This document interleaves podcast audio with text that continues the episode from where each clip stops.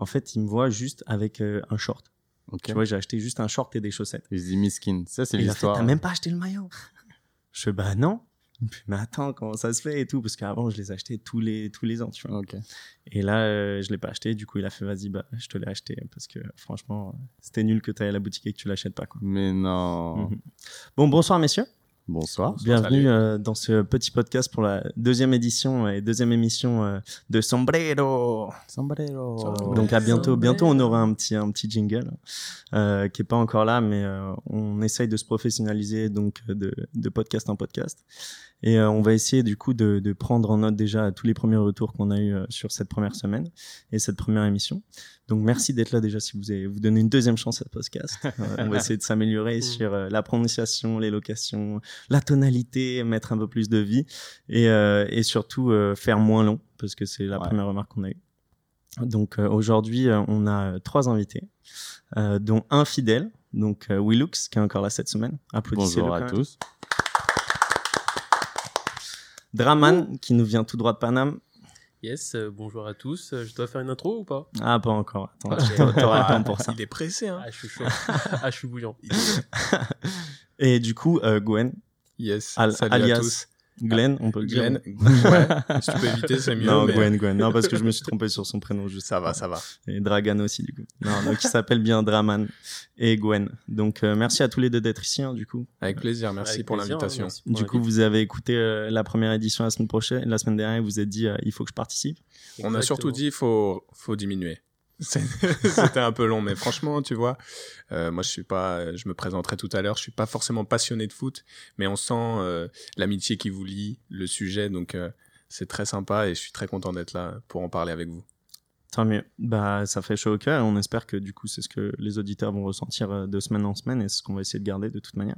Donc aujourd'hui, pour faire un petit tour de l'agenda rapidement, du coup, on va parler un peu du mercato de la Ligue 1, euh, revenir un peu aussi sur le trophée des, des champions et sur la journée euh, du week-end parce que je pense qu'il y a pas mal de choses à dire avec euh, la défaite de Lyon hier soir contre Metz, euh, la défaite de Marseille euh, contre le dernier du championnat Nîmes, Beaucoup la trop petite victoire de, de Paris, euh, Lille qui arrive quand même à garder, euh, à garder, euh, euh, c'est, enfin garder euh, Le rythme. le Le rythme, cap. merci.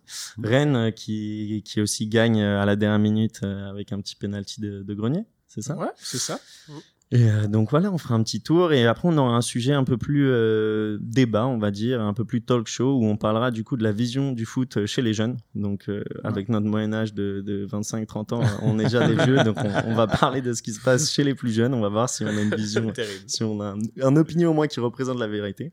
Je sais même pas si dans nos auditeurs il y a, il y a des gens de moins de 18 ans, donc on, verra. Eh ben, je sais pas. C'est une très Mm. très bonne question. Mais on va continuer du coup avec euh, avec la présentation du coup euh, des talkers euh, comme la semaine dernière. Donc euh, Piche, je vais commencer. Euh, toujours moi, toujours host. Donc je vais essayer de m'améliorer par rapport à la semaine dernière. Euh, très triste du coup de, de notre défaite de l'Olympique de Marseille cette semaine euh, contre contre Nîmes. Un peu moins déçu de la performance contre Paris parce que c'était pas non plus si nul que ça. Mais euh, je suis très content que que que Jacques Henry ait, enfin pété un petit câble euh, avant-hier dans, les vestiaires. Euh, sinon, bah écoutez, euh, j'en apprends tous les jours aussi parce que j'apprends beaucoup en ce moment sur la post-production du podcast, etc. Donc content, content d'être là et de continuer à faire ça. Donc vas-y Willux, je te laisse continuer. Bah, William, a.k.a. Willux. Je pense qu'il n'y a pas grand chose à dire de moi. Tout le monde me connaît maintenant. Tout le monde m'adore. euh, Mon élocution est pas parfaite. celui qui a eu les plus grands compliments lors des retours du premier podcast. T'es autant modeste que Mbappé, toi, c'est bien. Oh. Ça commence. Aïe, aïe, aïe. doucement. On verra ça plus tard. Non, mais super content d'être là encore. Euh, merci à tous pour vos retours. C'était vraiment génial. C'était une première, c'était pas parfait. Il y a eu pas mal de petits défauts à gauche, à droite. Surtout moi, je sais que j'ai pas mal d'axes de progression, mais on va essayer de faire bien mieux. En tout cas, c'est toujours avec grand plaisir. Merci à tous de nous écouter. Euh, J'espère que ce second épisode, vous allez autant l'apprécier que le premier. Dream, tu veux, tu veux dire quelque chose? Ok, bah écoutez, moi c'est Draman, euh, aka le Dream, comme euh, William l'a dit. Euh, moi, je, ma passion, une de mes passions, c'est euh, fesser William à FIFA 21 en prenant l'Olympique de Marseille. Et je suis très heureux d'être ici euh, pour vous exposer ma vision du foot. Parfait. Merci beaucoup. D'accord. Gwen. Ouais, et ben salut à tous, euh, très content d'être là aussi. C'est vrai que c'est marrant de se dire que la semaine dernière on écoutait le podcast euh, en France et que là on est là pour débattre de ça.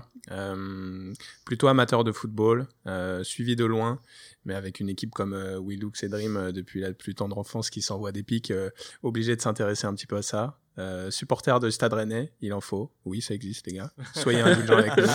On a quelques supporters, même si on est cinq dans le stade, ça, ça suffit à faire deux trois ambiances, surtout quand on boit un peu. En vrai, non, il y, a- y, des- il y a des bons copes au. Franchement, on est pas mal, on fait des belles, des belles banderoles, etc. Ouais. C'était pas mal.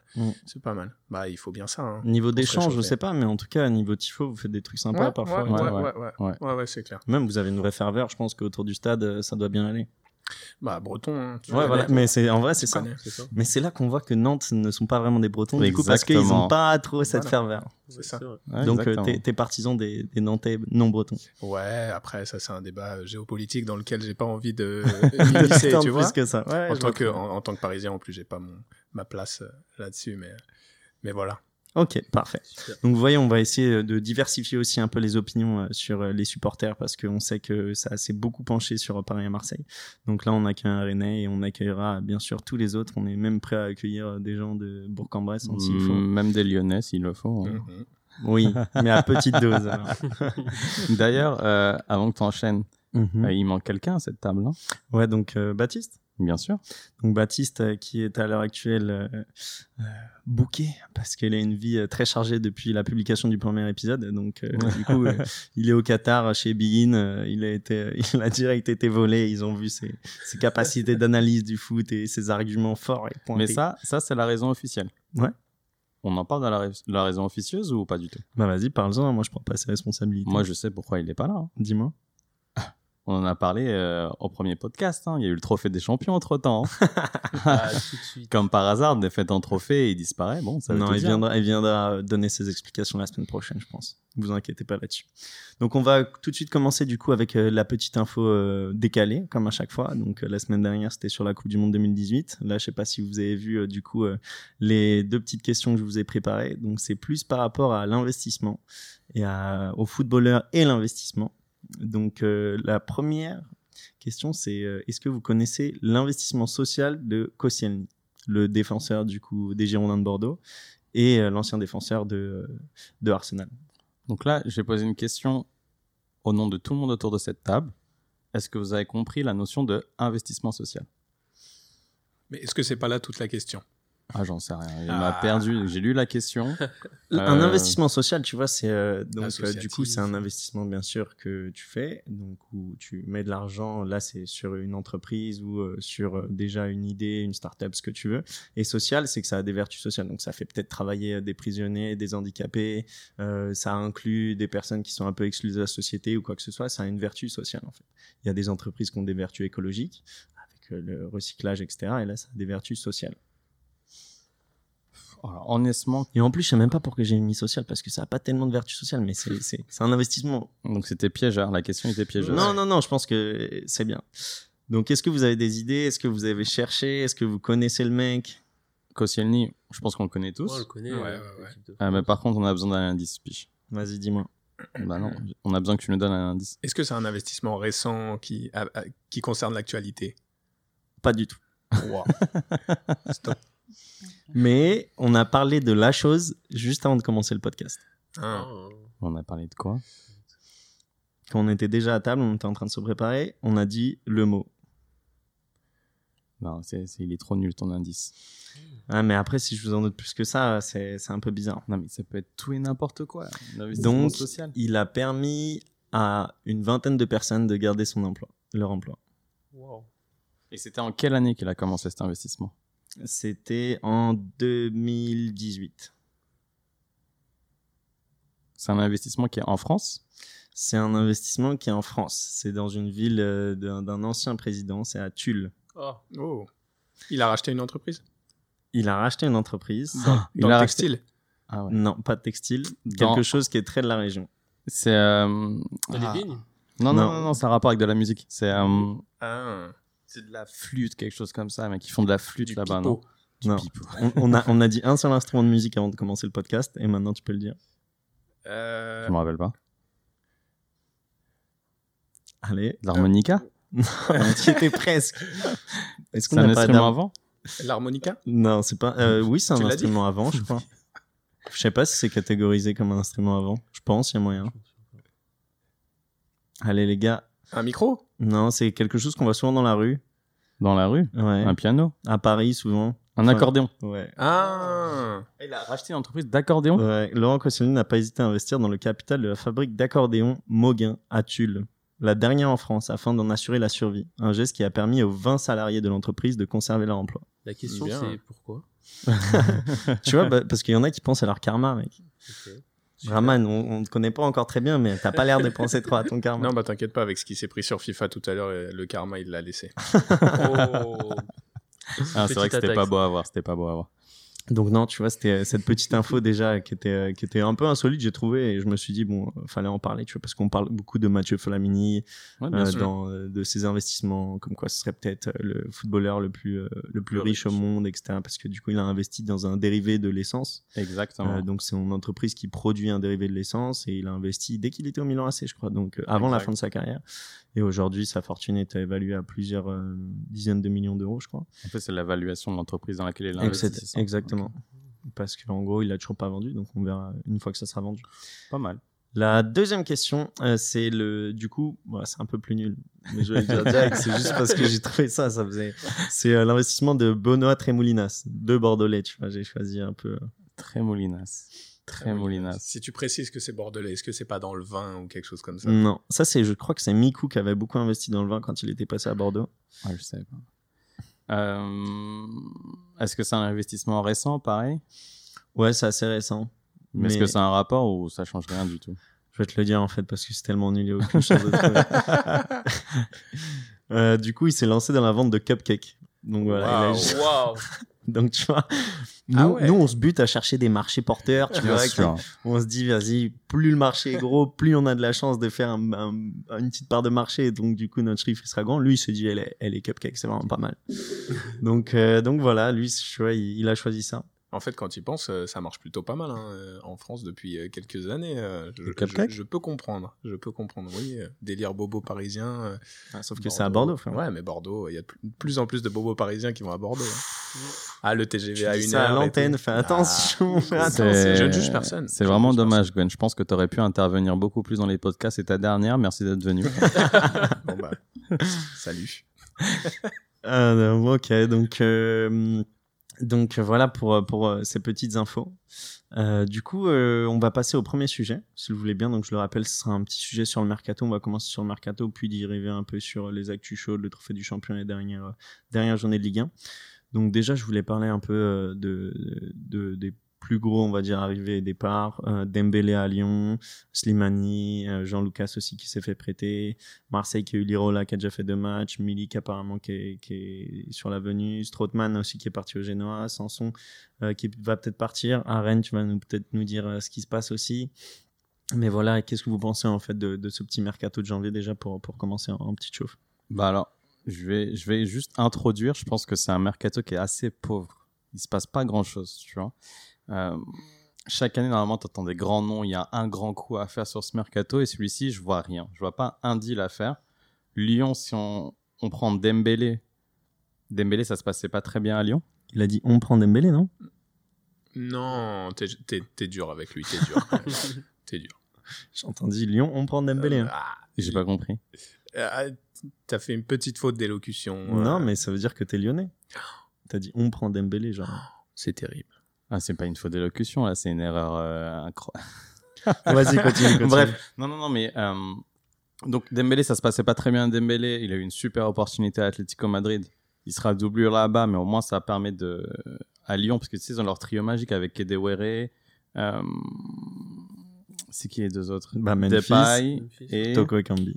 Goto Ekambi. Donc tu vois, Toko Ekambi qui a mis un but derrière qui a été refusé, euh, dont les Lyonnais ont beaucoup protesté. On en reparlera plus tard. Et euh, donc il avait pas sa place, donc c'est un super deal pour Lyon déjà parce qu'il y a une option d'achat à 35 millions d'euros, donc c'est quelque chose qui est c'est bien vendu comme là s'il le fait toujours. Et euh, Petite stat d'ailleurs. dis-moi. Lyon, sur les euh, quatre dernières années, c'est 10 transferts à plus de 10 millions. Marseille, c'est 3. Juste Mm. pour une petite idée. Et là, tu vois, quand tu vends 35, mais ça, ça prouve encore que Lyon est bien plus intelligent que, Bah, bien. que Voilà, Marseille et que aussi euh, Paris, parce que Paris fait pas beaucoup de ventes, hein, faut, faut qu'on Bah, le souligne. Parce que c'est compliqué de vendre un joueur parisien parce qu'ils sont Après, Lille et Monaco, hein. ils sont quand même aussi très bons là-dedans. Lille, Lille, ils sont incroyables. Et Ah, après, mais avec le départ de, de Lopez, tu sais pas. Ouais, c'est vrai. C'est vrai, c'est vrai, c'est vrai. Et euh, pour en revenir sur les Lyonnais, Slimani, à l'inverse, je trouve que c'est très, très intelligent comme coup. C'est un super coup. C'est ah, c'est un mec déjà que j'aurais bien voulu voir au PSG parce qu'il a une sorte de grinta qui est bonne, il a une bonne mentalité, c'est un mec qui fait du pressing et aussi c'est un mec qui a une seconde passe que je trouve géniale. Tu vois, la petite. C'est pas forcément la passe décisive ou le but, c'est la passe avant la passe décisive. La passe qui fait la diff, quoi. Ouais, la passe clé, la clé, qui ouais. passe, tu vois. Mhm. Et c'est pour ça que je trouve que c'est super intéressant. Et le dernier, c'est Jean-Lucas. Je connais pas Jean-Lucas. Lui, il part en fait. Ouais, il part, il est prêté. Il a fait son premier match ce week-end d'ailleurs. Ouais. Il a fait son premier match. Il est parti où, tu te rappelles? Il est parti en Bretagne, mais je sais plus où. Je sais plus où. Bon, il est pas peux Rennes, c'est sûr. Non, Brest. Il est parti à Brest. peut-être à Brest, Brest, hein, ouais, peut-être Brest. Brest. c'est ça, il est parti à Brest. Je, savais que c'était une équipe bretonne, mais je savais plus. où. Donc voilà, les- sur le mercato de Marseille, j'ai pas, j'ai pas beaucoup d'avis, donc je pense toi, Draman, qui en parlera beaucoup plus. Draman, est-ce que tu as vu euh, Lirola les deux premiers matchs? J'ai vu, ouais, donc le match du coup euh, Trophée des Champions. Je trouvais ça, son entrée intéressante en fait. Euh, bah, il a décalé euh, Florian Thauvin Pour le but. pour le but euh, Ouais. de, de Dimitri Payet. Donc j'ai trouvé ça intéressant. Je pense que c'est une bonne option euh, offensive euh, sur l'aile, sur l'aile droite, parce que Sakai était sur, surutilisé. Il était très très fatigué. Il apportait pas énormément euh, les- Offensivement. Donc euh, c'est un, c'est un- un très bon recrutement, je pense. Et en plus, euh, c'est un espoir qui a fait ses preuves euh, avec les équipes de jeunes euh, en Espagne. Donc euh, franchement, moi je pense que c'est un très très Même bon il est positionné juste à côté d'Alvaro, donc Alvaro est défenseur central droite C'est bien. et du coup espagnol aussi. Espagnol, ouais. Et Lirola il est à droite aussi, donc ils sont Mm. tous les deux, ils ont une bonne connexion. Apparemment dans le vestiaire ils sont aussi que tous les deux, il lui a présenté la ville et tout. Là il a fait un, pas un bon match, je peux pas dire un bon match contre Nîmes parce qu'ils ont tous été nuls, mais il apporte beaucoup beaucoup euh, offensivement. Un peu comme à ma vie à gauche, parce que Sakai le faisait, on va dire, il y a deux ans, mais là il le fait plus. Il le fait plus du tout. on sent qu'au final, euh, je pense que Lirola, Sakai, là, ils vont peut-être jouer euh, moitié des matchs ou un truc dans le genre et que Sakai va, apparemment, il va repartir au Japon à la fin Ah, de l'année. il a quel âge, Sakai? Sakai, il est dans la trentaine. Ah, d'accord. Hmm. Ok, ok, ça explique. Ok. Et vous avez quoi? Vous avez Milik, la rumeur Milik? Qu'est-ce que vous en pensez, Bah, apparemment, c'est plus rumeur, hein. donc il y a eu accord avec le joueur et l'Olympique de Marseille il y a deux jours et apparemment, là, il y a accord avec Naples euh, aujourd'hui. T'en penses euh, quoi? Je préférais tellement dire, je préférais tellement Boulaye dire en fait, pour, parce que Milik, même s'il est pas, il est pas vieux, il a 27 ans, il a déjà fait une rupture des ligaments croisés. Donc euh, tous ces joueurs-là, enfin on a fait Strootman qui avait une rupture aussi, qui a essayé de revenir, bon bah qu'on n'a jamais réussi à refourguer quoi. Donc euh, après c'est un grand attaquant, mais là-bas il y avait Mertens qui lui mettait des ballons, euh, il y avait tu vois des, des joueurs qui étaient parce qu'il était à Naples avant. Enfin, il est toujours à Naples et je sais pas si à Marseille on a encore ces joueurs-là pour lui mettre les ballons et les mettre au fond. Quoi. Mais il a des bonnes stats. T'as Tovin, Tovin qui peut donner des Hmm. caviars, et même Payet, Payet, peu importe ce qu'on peut dire de Payet, quand il faut mettre des caviars, il les met. hein. Espérons qu'avec la remontrance qui se sont pris il y a deux jours par euh. Ça, je suis pressé qu'on parte sur ce topic, parce que j'ai vraiment besoin de même de comprendre ce qui s'est passé. Qu'est-ce que vous, supporters marseillais, vous en pensez? On verra. Attends, on va finir sur les, Ouais. sur les transferts déjà. Draman, autre chose à dire sur les transferts? Hum, côté Marseille, bah du coup, euh, c'est donc le départ de Strootman, c'est une bonne chose parce que au niveau salaire, euh, Mais c'était qu'est-ce qui s'est passé avec Strootman? Expliquez-moi, parce que moi, je suis resté à euh, super recrue pour les Marseillais. Il vient direct de l'AS Roma, tout le monde l'adore, etc. C'est hyper prometteur. Il avait du caractère dans l'entrejeu. Ça, c'était il y a deux ans et demi, frère. Exactement. Et donc, qu'est-ce qui s'est passé en Bah, deux ans et pendant demi six mois, il a joué. Puis il a pas fait des bons trucs. Mais c'est quoi? C'est un problème de niveau? C'est un Ouais, problème c'est de un déchet motivation? technique et euh, il peut plus courir sur le terrain. Ouais, aussi. il, il court plus assez vite, il est pas assez mobile. euh, bon, très très vite, Camara a pris sa place parce que Ah, très clairement. Camara, Gay sont clairement au-dessus. Rongier ouais. joue pas exactement le même poste, mais il est aussi au-dessus. Enfin, c'est juste qu'il a plus sa place. Ok. Donc, c'est bien, vous allégez de 500 000 dollars ou peut-être que vous payez que la moitié? 250. 250. C'est comme ça qu'on va faire Milik parce que Milik, du coup, il va re-signer à Naples et ensuite on fait un prêt de 18 mois avec achat obligatoire. Enfin, une dinguerie. Ça, je pense que Longoria, par contre, il nous met tellement bien. Il, est, il a une facilité de négociation dans les contrats. Euh, là, on a, je crois, 5 joueurs en prêt ou un truc dans le genre.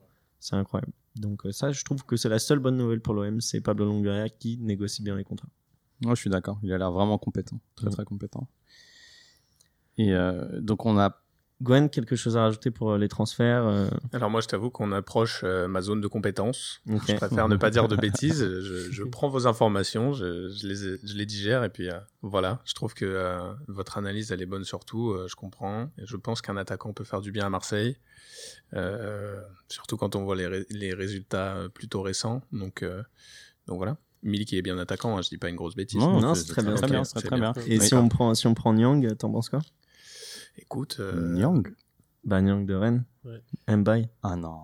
Ah, excuse-moi. Gwen, Quoi vas-y, vas-y. Après, Non, j'aurais quelque vas-y, chose à dire. Non, non, non, vas-y. J'aurais quelque chose après à, de parler de ce joueur parce que, bon, bref, vas-y. Écoute, moi je pense qu'à Rennes, on peut, se, on peut se poser sur un collectif qui est, en, en- qui, qui est plutôt posé. Euh, Il y a la Ligue des Champions qui nous a fait très mal, euh, avec des résultats qui étaient vraiment mauvais. Euh, et puis il y a une- un manque de concrétisation certain, malgré des, des phases où on était plutôt, euh, plutôt dans le bon sens, notamment Mhm. contre Chelsea, avec un, un match qui est plutôt abouti. Euh, mais, euh, mais voilà, je, je pense qu'il y a encore du travail. C'est une équipe plutôt jeune. On a Ouais. des bons histoires avec Mawassa et, et Kamavinga qui font le boulot. Donc, donc voilà, il faut nous laisser du temps. Et voilà, moi j'ai juste vu hein, une petite info sur Léa Siliki qui est sur le départ. C'était plutôt un, un- joueur correct dans notre effectif, mais écoute, Il va partir Voilà. Euh, il y a des rumeurs sur le Genoa, Porto, etc. Donc euh, à voir. Peut-être sortir un petit chèque, hein, ce serait pas mal. Écoute, je pense qu'on n'a pas de problème d'argent, mais ça peut être utile. Ok. Parfait. Donc, euh, autre, tu voulais rajouter quelque chose sur non, Mbaye hein non, non. On va essayer de pas trop dériver des sujets tout de suite. Peut-être qu'en fin de, en fin de podcast, tu sais qu'on doit parler d'un joueur. Là, ça sera en négatif. Je parlerai Ok. d'Embaye. Bah, moi, je vais juste faire une petite anecdote. Mbaye Ah, euh, j'ai joué en équipe d'Île-de-France. Du coup, j'étais, non. gardien. Et euh, du coup, lui, à cette époque-là, il était à Caen. Donc, il était attaquant de l'équipe euh, de Normandie. Et euh, les gars, on enregistre à Dubaï. Derrière, C'est le feu. Il y a les pompiers, il y a la police, il y a Oh. tout. Et euh, du coup, euh, lui, il était attaquant de l'équipe de Normandie et on fait un interligue à Clairefontaine. Et euh, du coup, je suis gardien titulaire, il est attaquant titulaire et je pense que c'est 5, minutes de jeu dans le match, tu vois. Passe en profondeur entre mon latéral gauche et mon central gauche. Et du coup, on se retrouve face à face. Et là, il m'a mis deux feintes de frappe. Mais Aïe. frérot, à l'époque, j'étais plus mec que ça. Et pourtant, mon cul, il a rebondi par terre en arrière. mais je te jure, il a fait deux feintes de frappe. Ah, je me suis senti mal. Et après, il l'a poussé dans les filets, tu sais, genre la frappe sans force. Tu sais, genre en mode. pfiou. Ah, facile. Aïe, aïe. Ouais, facile. On la voit tous en plus. On la comprend Ouais. tous. Mm.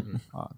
Donc, euh, Bon, voilà. c'est bien. Tu t'es pris un but par Mbaye. hein. C'est pas n'importe qui non plus. Ouais, ouais, ouais, bah pas qu'un seul, hein. il en a un bid d'autres après, mais il était, plus, plus, plus tranquille, mais le premier était un peu salace. Ceux qui se souviennent, c'était un peu à la paillette euh, contre son match, euh, son but contre Strasbourg il y a un an, là.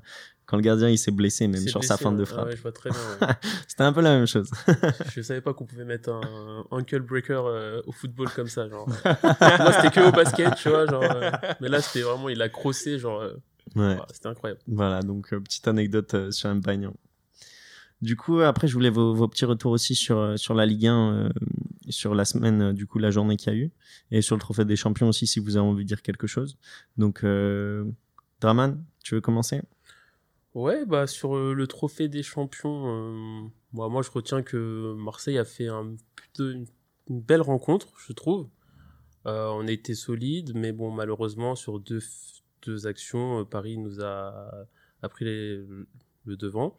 Et euh, après, j'ai, en fait, moi, j'avais pas compris pourquoi Pelé était rentré euh, en cours de match.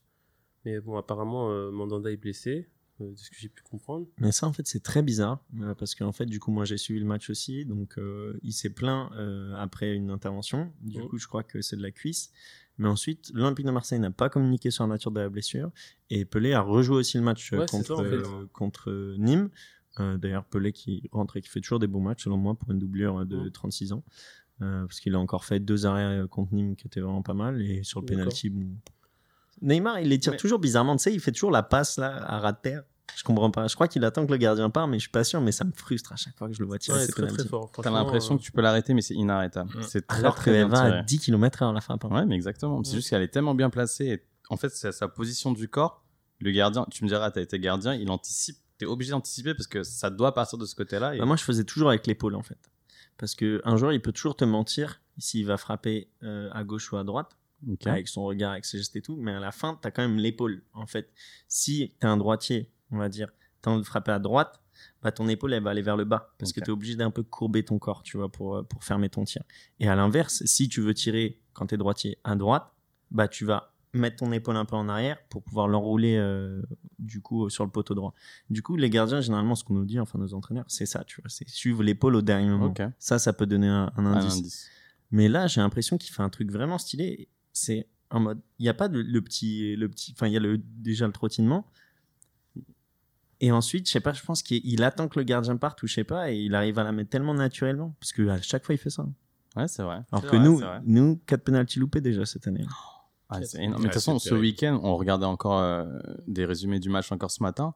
Il y a eu énormément de pénalties ratés. Ouais, il y a eu Boudbouz à ouais. Saint-Etienne, il y avait celui de l'OM, il y en avait bout, c'est où? C'est à côté ou c'est il y a Kakuta. Kakuta aussi. Kakuta, mais dans la tribune. Après, tu es dans les autres Putain, championnats. je l'avais sur aussi, ouais, pareil. Kakuta? Mais c'est moi qui l'ai. J'ai fait Ah non, j'ai. Ganago, j'ai Ganago. Bah oui, moi, Kakuta, je le vois là. Bon, bref. Et euh, t'as Griezmann aussi qui fait ça avec Barcelone, qui l'envoie, euh, il l'envoie je sais pas où. Mais attends, Griezmann, il met un doublé et il loupe un pédale? C'est pas les mêmes matchs. Ah, tu parles de quel match? C'était les matchs en coupe. Le, le doublé, c'est un match de championnat. Non, non, non, là, hier, ils ont perdu la finale de la Coupe. Exact. Mais la semaine dernière, t'avais un match de Demi-finale, ouais. contre. euh, C'est pas Bilbao, c'est Bilbao. Ils avaient. Athletic Bilbao? C'était hier soir, ça. Ils ont joué contre qui? Bah non, ils ont encore joué avec Bilbao deux fois, ça veut dire la semaine dernière. Parce que les quatre finalistes de la Coupe, c'était Madrid, Bilbao, Barcelone, Sociedad, si je dis pas de bêtises. Tu vois, Et les là- auditeurs, ils vont pas kiffer parce que tu, tu prépares des trucs, mais t'es pas sûr à 100%. Du coup, qu'est-ce qu'on doit dire? Qu'est-ce qu'on doit faire? Dis-moi. On doit, on doit Google. Ouais, bah, ouais, bah, qu'est-ce que je suis en train de faire? Essaye de tuer le temps. T'es en train de Google. non, mais mais tu vois, en, faisant ça, en reparlant sur les pénalties et les épaules, t'as Dembélé aussi qui a tiré un penalty totalement inorthodoxe. Il court d'un côté, donc il met ses épaules et son corps vers la droite. Et dernière minute, il change totalement son corps, il bascule pour tirer de la gauche. Tu vois, donc les épaules, je comprends ton indice, mais ouais, c'est pas. Ouais, ok. Donc l'Athletic Bilbao, ils ont fait la demi-finale contre le Real. Et euh, ils ont joué le Barça, le Real Sociedad en demi. Ok. C'était Real Sociedad, la Sociedad qui est euh, voilà, de San Sebastian. Et ensuite, ils ont fait euh, Athletic Bilbao, donc que des équipes du Pays Basque. Donc voilà. Voilà, voilà. Bah, de toute façon, revenons déjà euh, donc, euh, du coup, au trophée des, des, des champions. Merci Draman. Oui, donc euh, en fait, oui, pour moi, Marseille a fait un, match correct. Euh, bon, après, euh, bah, en fait, ils ont essayé de mettre de l'intensité. On a vu qu'ils avaient fait pas mal de fautes. Ils ont eu pas, mal de cartons, euh, quatre, euh, ce qu'on avait vu tout à l'heure. Mais bon, après, malheureusement, bon, Paris a été, au-dessus. Icardi a très très bien joué le coup sur le penalty là, en provoquant la faute dans la surface de Pelé, du coup. J'arrive pas à euh, comprendre comment il y a des Marseillais qui disent qu'il n'y a pas faute. C'est impossible. En fait, euh, en fait, on sait, en fait, on, on, on sait qui, ce qui va se passer. En fait, il va, il va pousser son ballon, il va, il va sauter. Pelé, Pelé voilà. peut rien faire, mais c'est- flagrant, ouais. C'est normal qu'il y ait penalty en fait. Oui, c'est que fait. le gardien fait ce qu'il a à faire, l'attaquant joue bien le jeu et il y a penalty. Penalty, Même si sûr. pour moi, il pousse la balle en 6 mètres. Si t'es arbitre et que tu sais pas, tu dis la balle était perdue. C'est la seule chose que tu peux dire. Mais pour moi, il y a penalty. Si c'est le cas dans la surface adverse, j'attends penalty. Tu vois. Même sur le but, Mm. il joue très bien. Même la tête, tu vois. Enfin, il fait la tête, il suit bien. Les défenseurs, ils bien, suivent pas. Moi, je suis, je suis pas mal fan d'Icardi quand même. J'adore ce jeu. Et j'ai trouvé ça dommage que, bah, il joue pas en fait. C'est les derniers matchs. Je crois que c'est- c'était à cause de votre ancien entraîneur, c'est ça? Non, non, non, il était blessé. Il était blessé? Il était blessé une grande partie de la saison. Il était en méforme après le Final Ouais. 8. Et, euh, et il enchaînait barbecue sur barbecue. Il n'était pas au niveau. Mais non, non, bah, il est revenu avec quelques petits kilos en trop. Et Keane, il faisait des très bonnes performances. Donc c'est difficile. Tu sais, un attaquant qui est en confiance, c'est difficile de le mettre sur le banc.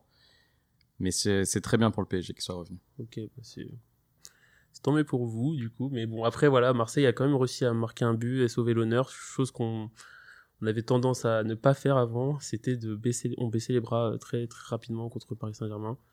Et euh, là, je trouvais qu'il y avait un, un bon état d'esprit sur ce match. Après, Même sur la fin, je trouve que on n'a pas tellement poussé. Tu vois, on est revenu à 2-1 et je trouve qu'on n'était pas si dangereux sur les. Je crois qu'on a marqué à la 87 ou un truc comme ça. Je, je trouve qu'il reste 5 minutes tu vois, avec le temps additionnel. On n'a pas été si dangereux que ça sur la fin. Moi, euh, Pelé, tu le mets, mais mec, dans la cage adverse, tu vois. Enfin. C'est une finale en soi. hein. Mais Ouais, oui. Ah, t'as raison, t'as raison. hein. Et qu'est-ce qu'on a pensé du coup de Paris qui festoie euh, comme jamais? Parce que Boas a dit, Villas Boas a dit, euh, ouais, ce qui nous fait du bien, c'est que Paris festoie euh, comme s'ils avaient gagné la Ligue des Champions. Pff, je trouve ça démago. Parce qu'en soi, c'est une finale de coupe. En contraire, moi, je trouve ça génial que Paris se réjouisse autant, parce que ça veut dire que quand même, c'était une vraie rivalité. C'était un match compliqué, ça reste une finale de coupe. Moi, je suis très content de voir que, que, que Marseille nous met des bâtons dans les roues. Donc, c'était une super finale et c'est normal qu'on fasse la fête. Si vous aviez gagné, vous auriez fait la fête aussi et tout le monde serait content et c'est normal de faire la fête. Tu gagnes un trophée? Ouais, bah, je comprends, je comprends. Il n'y a pas de. J'avoue qu'on, pas qu'on vous avait, on vous avait bien euh, taclé euh, dans- lors des premières journées quand on vous a battu. On avait fait la fête euh, comme jamais. C'était de bonne guerre. C'est hein, de bonne d'ailleurs. guerre, euh, voilà. Mais bon, sauf que nous, on a une meilleure chanson que vous. Voilà. Zumba, Zumba Café. Café direct. Voilà. Mais surtout qu'au final, enfin, à l'inverse, au début, on disait, ouais, c'est un trophée qui sert à rien. Si Paris fait pas la fête, on se dit, ouais, bah, ils gagnent des trophées, ils s'en battent les. Exactement. Alors que là, ils gagnent un trophée, ils sont contents, bah, c'est un trophée de plus, en vrai. Mais C'est une manière de respecter l'adversaire. Pochettino, il rentre, il commence avec un trophée, c'est tout. Exact. Son premier Mm. trophée. Villas-Boas, il aurait été très content de le faire aussi. Parce que gagner des trophées à Marseille, euh, c'est pas facile. Bien sûr, c'est un trophée. Il faut jamais cracher sur un trophée, peu importe l'équipe. C'était une... pas une super finale, mais un PSG-OM, c'est toujours intéressant à regarder. et Je suis très content. Ok, parfait. Donc, euh, au match retour, hein, au Vélodrome. Espérons, espérons qu'il y ait des supporters. putain.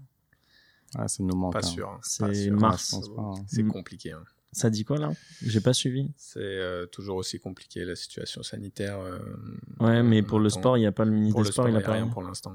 C'est le couvre-feu, il est à 18h maintenant. en Ouais, je sais, je sais, mais peut-être que, parce qu'au début, je sais qu'il y avait peut-être 5000 personnes qui pouvaient revenir à partir du 20 février. Et du coup, là, c'était. au- Je crois que le match, il est le 20 février. ou quoi, Là, c'est exclu, hein, vraiment.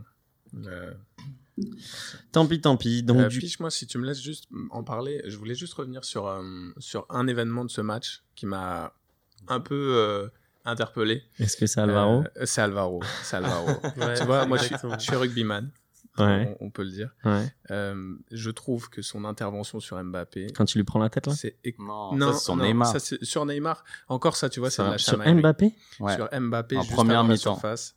Première mi-temps, il prend une cartouche. Il lui met un coup d'épaule, de coude, quelque chose comme ça, genre Mbappé qui court et il lui met. Il le, il le coupe en deux, il le découpe en deux. Et ça, c'est beaucoup pire que ce qu'il fait sur Neymar. Et ça, même au rugby, c'est sanctionné. Et là, il se passe rien du tout. Franchement, je trouve que de l'engagement, c'est important. Euh, on en a discuté longuement et c'est vrai que euh, pour battre Paris, il faut justement cet engagement. Mais par contre, euh, là, c'est limite de la violence, quoi. Je sais pas ce que vous en pensez, les gars, mais euh, Mais pour pas te mentir, j'ai- même vu pas ce- vu, j'ai même pas vu. vrai Enfin, je l'ai vu parce que j'ai vu le match, mais je me souviens même pas de la Mm. Draman. Tu te souviens toi? Bah, en fait, on l'a vu tout à l'heure, on regardait un résumé euh, de, du match et euh, en fait, c'est passé inaperçu euh, dans, dans, au cours du match. Parce qu'il y a eu, en fait, il y a eu une action de but euh, là-dessus- sur euh, la faute, donc euh, c'est passé inaperçu et tout le monde a continué à jouer. Mais euh, oui, après, j'avoue que le geste était pas, joli joli. Alvaro, mets-toi dans sa tête. T'as passé trois mois, le mois de, du coup, le match c'était en septembre. Donc septembre, octobre, novembre, de merde, parce qu'il y a un gars qui t'a traité de raciste. Peut-être que tu l'es, peut-être que tu l'es pas. On s'en fout, c'est pas le débat. Lui, il a très mal vécu. Ça a été relaté par sa famille, etc. Et il veut aussi se mettre les Marseillais dans les, dans les poches. Donc là, il se dit, bon, le truc sur euh, Mbappé, je savais pas. Donc peut-être que c'est une très grosse faute et tout, donc euh, je regarderai. Mais sur Neymar, il se dit déjà de un, il m'a niqué ma vie pendant trois mois, je vais, le- je vais le niquer. Et de deux, il se dit, si je le fais, je me mets les Marseillais aussi dans la poche. La faute qu'il fait avec sa, sa cuisse, celle-ci c'est la pire. Parce que pour moi, les mains sur la tête, ça va, tu vois. Enfin, après, c'est presque continue. drôle, quoi. Mais La cuisse, ouais. c'est vraiment un stop de stopper de district, tu vois. Ah c'est ouais. un truc, c'est la faute que tu fais. Euh, limite, tu mets un chassé dans ses couilles après et c'est bon, tu vois. Mais après, ouais, c'est. C'est Je peux guerre. comprendre. Je peux aussi comprendre si l'arbitre lui met un rouge. Je vais pas te mentir. Moi, ça, ça me choque pas et ça l'aurait pas choqué lui non plus, je pense. Tu vois. Non, mais c'est c'est normal. Ce que fait Alvaro, c'est de bonne guerre. On ferait tous pareil. Je pense qu'on réagirait tous pareil. Comme tu dis, il a vécu trois mois de galère.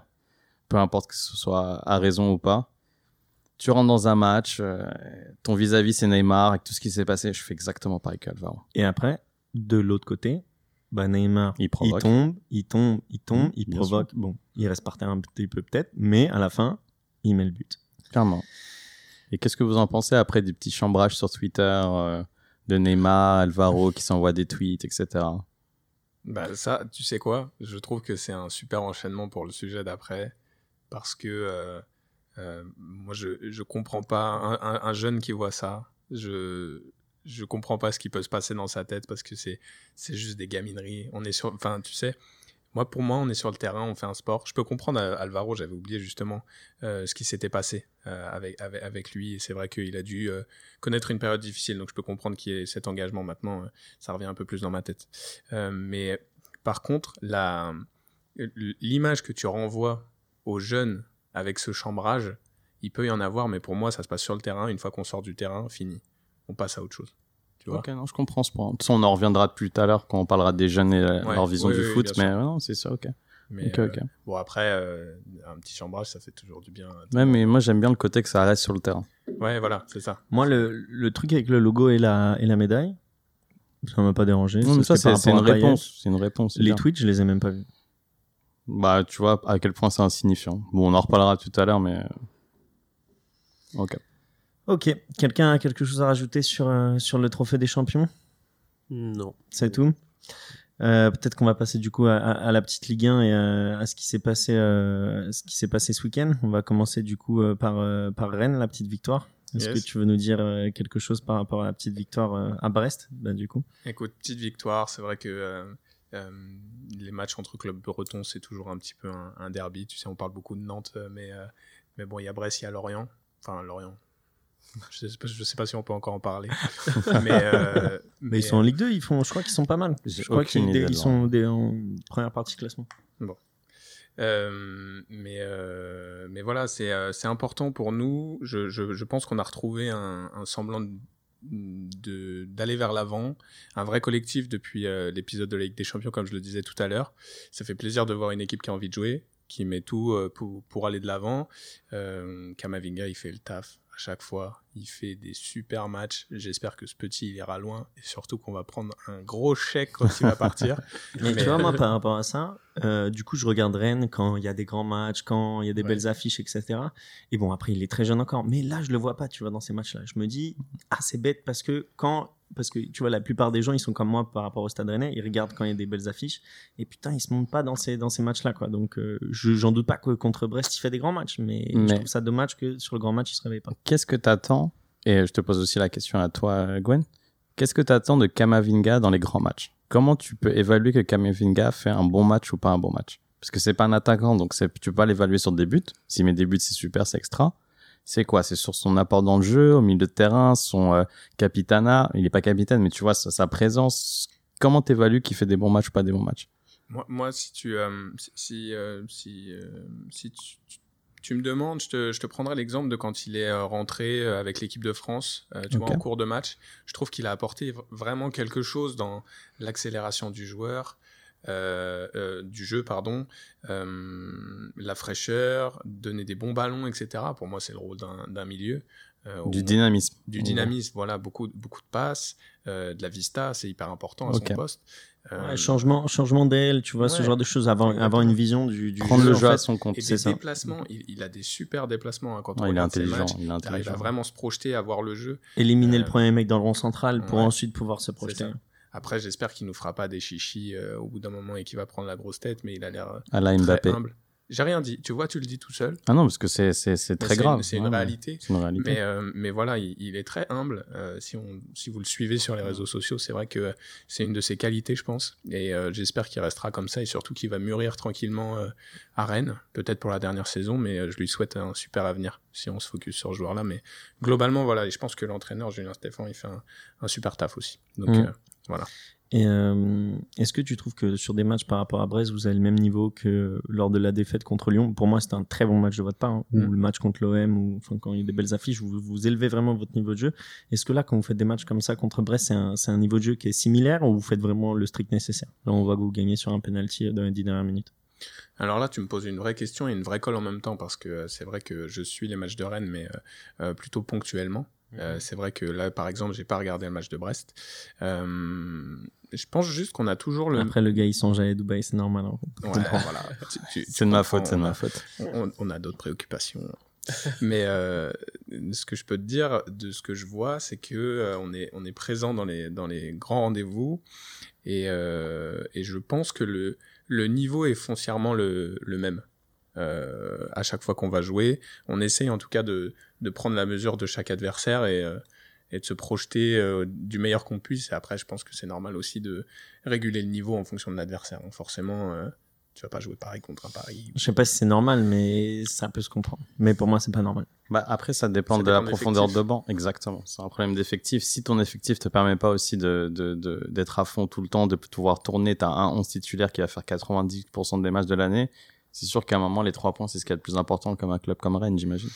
Bah, parlons-en. hein. Du coup, tu peux faire une transition facile sur Paris. Pourquoi 1-0 à Angers et pas plus alors que vous alignez le 11 euh, Ligue des Champions? On revient au débat de la semaine dernière, enfin du sujet, pardon, c'était pas un débat sur euh, les chantiers de Pochettino. Physiquement, on n'est toujours pas là. Le trophée des champions, c'était mercredi, et là, on jouait samedi. Les joueurs, ils sont épuisés, ils sont, ils sont KO, ils assimilent un nouveau système de jeu, des nouveaux efforts. Pochettino l'a dit encore hier. D'ici février, mi-février, il s'attend que son équipe commence à absorber ce qu'ils apprennent à l'entraînement. Donc ça va prendre du temps. Là, on est dans une, opération comptable. C'est super ce qu'on fait ce, week-end, qu'on met les trois points et que nos concurrents directs ne le font pas, à l'exception de Lille. C'est comme ça que je vois un parcours de champion et c'était notre discussion avec, euh, avec Baptiste et toi la semaine dernière. C'est qu'à un moment, tu m'avais posé la question qu'est-ce que je pense de Lyon Est-ce qu'ils vont pouvoir tenir? Et je me rappelle très bien Baptiste me dire mais Ils tu vois, Lyon en première. fois. Exactement. C'est avaient- c'est toi qui me l'avais dit, excuse-moi. Bah, ils ont pas perdu contre les petits. Et là, c'est là que tu vois qu'ils vont commencer à faire cette erreur et que Paris, ils doivent absorber le fait que c'est pas grave si on va pas être tout le temps des 4-0. Ces matchs-là, faut pas les perdre comme Tu dis surtout que, en gros, ma première analyse de mon premier podcast, elle a été nulle, quoi. Parce C'est qu'elle s'est un pas vérifiée. Elle C'est s'est pas un vérifiée le week-end d'après. Putain. Ouais, non, mais c'est pas grave. Donc, 1-0, pas grand chose à dire. et- Non, pas inquiet. Pas Ok, parfait. Draman, tu veux qu'on parle un peu de, de Nîmes contre l'OM On peut le faire tous les deux si tu veux. Euh, je t'avouerai que ce match-là, je l'ai pas vu, mais euh, je pense que ouais, il y a eu une, un gros problème en fait. euh, c'est inacceptable de, de faire un résultat pareil contre. Bah, je t'explique, hein, si tu veux. Première mi-temps, on est devant tout le temps, c'est-à-dire qu'on a peut-être euh, trois occasions très franches et un penalty Oui. loupé mis à côté. Donc même pas cadré ou quoi, hein, c'est Ouais. c'est à côté, c'est pas très à côté, hein, c'est Tovin qui tire à gauche du poteau, du coup ça frôle le poteau mais c'est pas dedans. Et euh, après on continue sur la même base, sauf que on se prend un but, euh, ils, voilà, ils sont là, hop, ils centrent, le mec la contre, ça rentre, moi c'est toujours pareil. hein. 1-0, et puis ensuite on, on attaque et direct euh, contre 2-0. Ok. Et là, t'aurais vu, enfin, même à 1-0, t'aurais vu la tête des joueurs. Les mecs n'étaient même plus là, quoi. Tu vois, ils étaient, ils étaient totalement ailleurs. Bref, du coup, on se réveille un peu à la fin. Ils nous font une passe dans les 18. On met, un- on met le 2-1 de Benedetto. C'est vraiment eux qui nous font la passe. hein. Ouais. Ils nous font la passe. Benedetto, il prend le ballon, il l'enroule au deuxième poteau. Bon, il a réussi à enrouler, c'est déjà pas mal. Oui. Et donc ensuite, ce dont on va parler, je pense que c'est plus euh, l'après-match. Donc du coup, euh, Jacques Henry qui est descendu dans les vestiaires et euh, qui leur a dit euh, vous êtes des sales gauches, vous êtes des pourris gâtés, vous méritez pas ce que vous avez, vous parlez de jouer dans des grands clubs européens, mais vous avez vraiment pas le niveau et vous serez jamais titulaire. Tous les joueurs qui sont en fin de contrat en juin, soit vous allez parler au président, soit vous venez me parler, soit vous allez parler au coach ou à Longoria dans les trois prochains jours soit vous trouvez un club euh, d'ici 15 jours. Donc je trouve ça bien, c'est un petit ultim- ultimatum pour les joueurs. euh, bon bah forcément Tovin était, plus que visé, mais mais c'est pas le seul. Il y a aussi Amavi qui était dans le vestiaire, même qui qui était pas euh, sur le terrain, mais qui était dans le vestiaire. On a plusieurs joueurs où c'est comme ça, donc il est tellement décrié que pour une fois qu'il fait une bonne chose, parce qu'on l'aurait tous fait peut-être avant, mais il faut le souligner, il faut dire euh, c'était essentiel et j'espère que ça ça va ça va leur mettre un beau coup de pied au cul quoi. Ouais, j'espère aussi. Mais oui, après, euh, oui, on a vu aussi donc le. Juste pour revenir sur le penalty de, de Tovin raté, c'est vraiment une stat euh, catastro- des stats catastrophiques en fait sur les penalties cette saison à l'OM. C'est euh, en, en Ligue 1 surtout. On en a mis qu'un. Et c'est Benedetto, il me semble. Et on en a raté euh, trois ou quatre. Je On en a raté 3 en Ligue 1, 1 en Ligue des Champions et on en a mis 2 en Ligue des Champions. C'est. Tu penses qu'il y a un lien à faire entre euh, le, oh, j'ai appelé ça l'application, le professionnalisme que tu mets dans l'effort de tirer un penalty et non, euh, non, non, c'est que le mec, je l'ai dit, moi j'étais là devant la télé et je l'ai dit, il le met pas. Pourquoi, Pourquoi? Mais parce que c'est dans la tête, frérot. Ouais. C'est-à-dire qu'un penalty, quand tu es un joueur professionnel qui s'appelle Florent Thauvin, qui a 28 ans, tu le mets le penalty. Tu vois ce que je veux dire? C'est que là, dans leur tête, Ils ils sont- se disent putain, j'ai loupé le dernier. Payet, il a loupé deux derniers. Les mecs, ils sont comme ça, ils tremblent, tu vois, ils sont pas bien. Mais c'est terrible parce que c'est quand même des joueurs de haut niveau, Mhm. des joueurs qui ont la prétention de pouvoir jouer dans des grands clubs européens, des, même Champion du monde. champions du monde. Très très bon point. Et les mecs, on a tremblé de tirer un penalty en Ligue 1. Contre Nîmes, dernier de Ligue 1. C'est- Pire, c'est- atta- euh, pire défense et euh, 17e attaque. Et là, j'ai une question à vous, les Marseillais, et même quoi, Gwen, peut-être que, Mhm. vu que ça reste quand même du sport en général, est-ce que c'est pas le coach, le manager de l'équipe, qui doit créer, qui doit trouver une solution? Bah pour moi, fallait pas faire. euh, enfin, de- déjà, c'est Tovin qui a chopé le brassard, alors que dans le deuxième capitaine, généralement, c'était Payet. Ok. Et euh, là, c'était lui qui a. C'est aussi Tovin qui frappe les penalties, alors que d'habitude, bon, bah, c'est Payet, Tovin ou Benedetto. Faut prendre des choix, en fait. Euh, J'ai l'impression qu'il fait un peu match par match. Moi, je ferais des choix longue durée. Pour moi, il il aurait dû continuer sur, euh, sur Payet qui tire les pénalties. Parce que c'est franchement la, la saison dernière, il était euh, au top niveau penalty, il en ratait aucun. Et là, en plus de ça, il avait repris confiance là en marquant ses pénalties en Ligue des Champions. Donc euh, voilà, je trouve ça pas Mais normal que ce ça- soit Tovin. Et en plus, Tovin, il en, je crois, il en a mis aucun de penalty cette saison. Il en a raté deux. Donc euh, Mais pourquoi il a arrêté de tirer les penalty Payet C'est vraiment un lien avec le fait qu'il en ait raté deux, ou c'est juste parce qu'à cause de tout le sportif, l'extra sportif qui s'est passé, le match où il, il était sur le banc, etc. ça- C'est lié à ça? Franchement, Qu'est-ce qu'il essaie de faire passer comme message Villas Boas Bah, je- franchement, je sais pas trop. Là, euh, là cette saison, c'est vraiment très très compliqué dans la gestion de, de- des joueurs, je trouve. Euh, il n'arrive pas à trouver euh, l'équilibre, à faire en sorte que les joueurs progressent. Et du coup, ouais, en fait, par exemple, il fait jouer Radonic à la place de, de, de, de Payet. Mais bon, on sait très bien que Radonic, il peut pas être euh, le joueur clé de l'équipe, de l'équipe, donc euh, c'est très très très compliqué. Après, il essaie de donner de la confiance à certains joueurs, mais je trouve qu'il n'y arrive pas cette saison. Et euh, malheureusement, euh, voilà, les joueurs ils sont un peu en, en mode bon, je sais pas, euh, ma place se joue là. euh, et je trouve que dans la tête, il y a un truc, il y a un truc qui Ça marche pas. Ça marche pas du tout. Dans- que vous arrivez au bout du système Villas Boas à l'OM. Très clairement. En plus, il est en Le fin de futur le contrat, dira. donc, euh, Je le. Ouais, Qui- mais c'est c'est bien triste en tout cas. Et on se retrouve du coup avec euh, PSG euh, premier de Ligue 1. Parce que Lyon perd la tête du coup et Lille euh, qui reste aux aguets. Donc euh, C'est un beau classement d'ailleurs. Si tu le regardes, euh, Plutôt serré. les gros sont là. Bah, Et ça faisait Paris, Lille, Lyon, Rennes, Marseille, Monaco. Exact. Et je trouve ça stylé pour la Ligue 1 d'avoir tous les gros en haut. Ouais, bien sûr. Et ils sont tous pas, très regroupés, c'est super.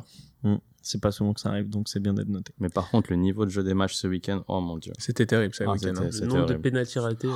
Entre même le niveau, il y a eu des buts de gag, de Bah, pas beaucoup de buts aussi. Hein.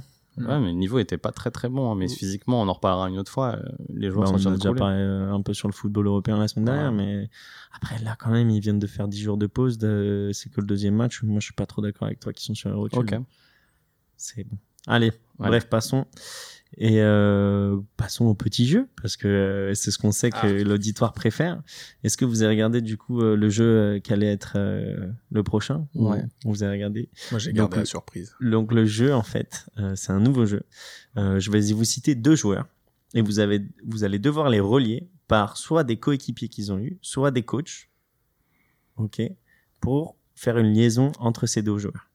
Donc, ce Est-ce sera... que c'est clair? Mais est-ce que ce sera un seul coach, un seul joueur ou c'est une multitude de joueurs? C'est- On tourne de combien? C'est un joueur, un joueur, un coach, un joueur, un coach, un coach. Enfin, tu fais ce que tu veux. Mais c'est là, j'en ai préparé une. Et du coup, je vous donne très simplement, ok, vous devez relier Platini Oh là là. Wow. à Baptiste, il est pas là en plus. Germain. Platini à Germain? Ouais. Épine maïs, Germain. Platini à Germain. Ah là, attends, on va commencer Par déjà. Des coéquipiers ou des coachs. Alors. Seul- vous pensez dans votre tête, vous pensez à voix Ouais, haute, et, ouais. seul- et vous me dites combien de liaisons vous avez. Waouh. Ça, c'est Alors, compliqué. hein. vu que Platini et Germain, déjà, c'est pas la même époque, donc j'imagine que c'est un lien entre un coéquipier de Platini qui est devenu entraîneur de Germain, ou quelque chose comme ça. Pas forcément. hein. Pas Ça peut être une longue chaîne. hein. Ah, ça peut être une chaîne de, genre par exemple, un, entra- un coéquipier de Platini qui est devenu coéquipier avec un autre mec qui est devenu Ouais. l'entraîneur de Germain? Exactement. Moi, je le vois plus Ah comme non, ça, transgénérationnel. hein. Alors, c'est facile. Moi, je l'ai. J'ai la plus courte avec moi, ok? Il faut faire la plus longue possible? Non, faire la plus courte. Ah, d'accord. Je, suis, je suis un idiot parfois.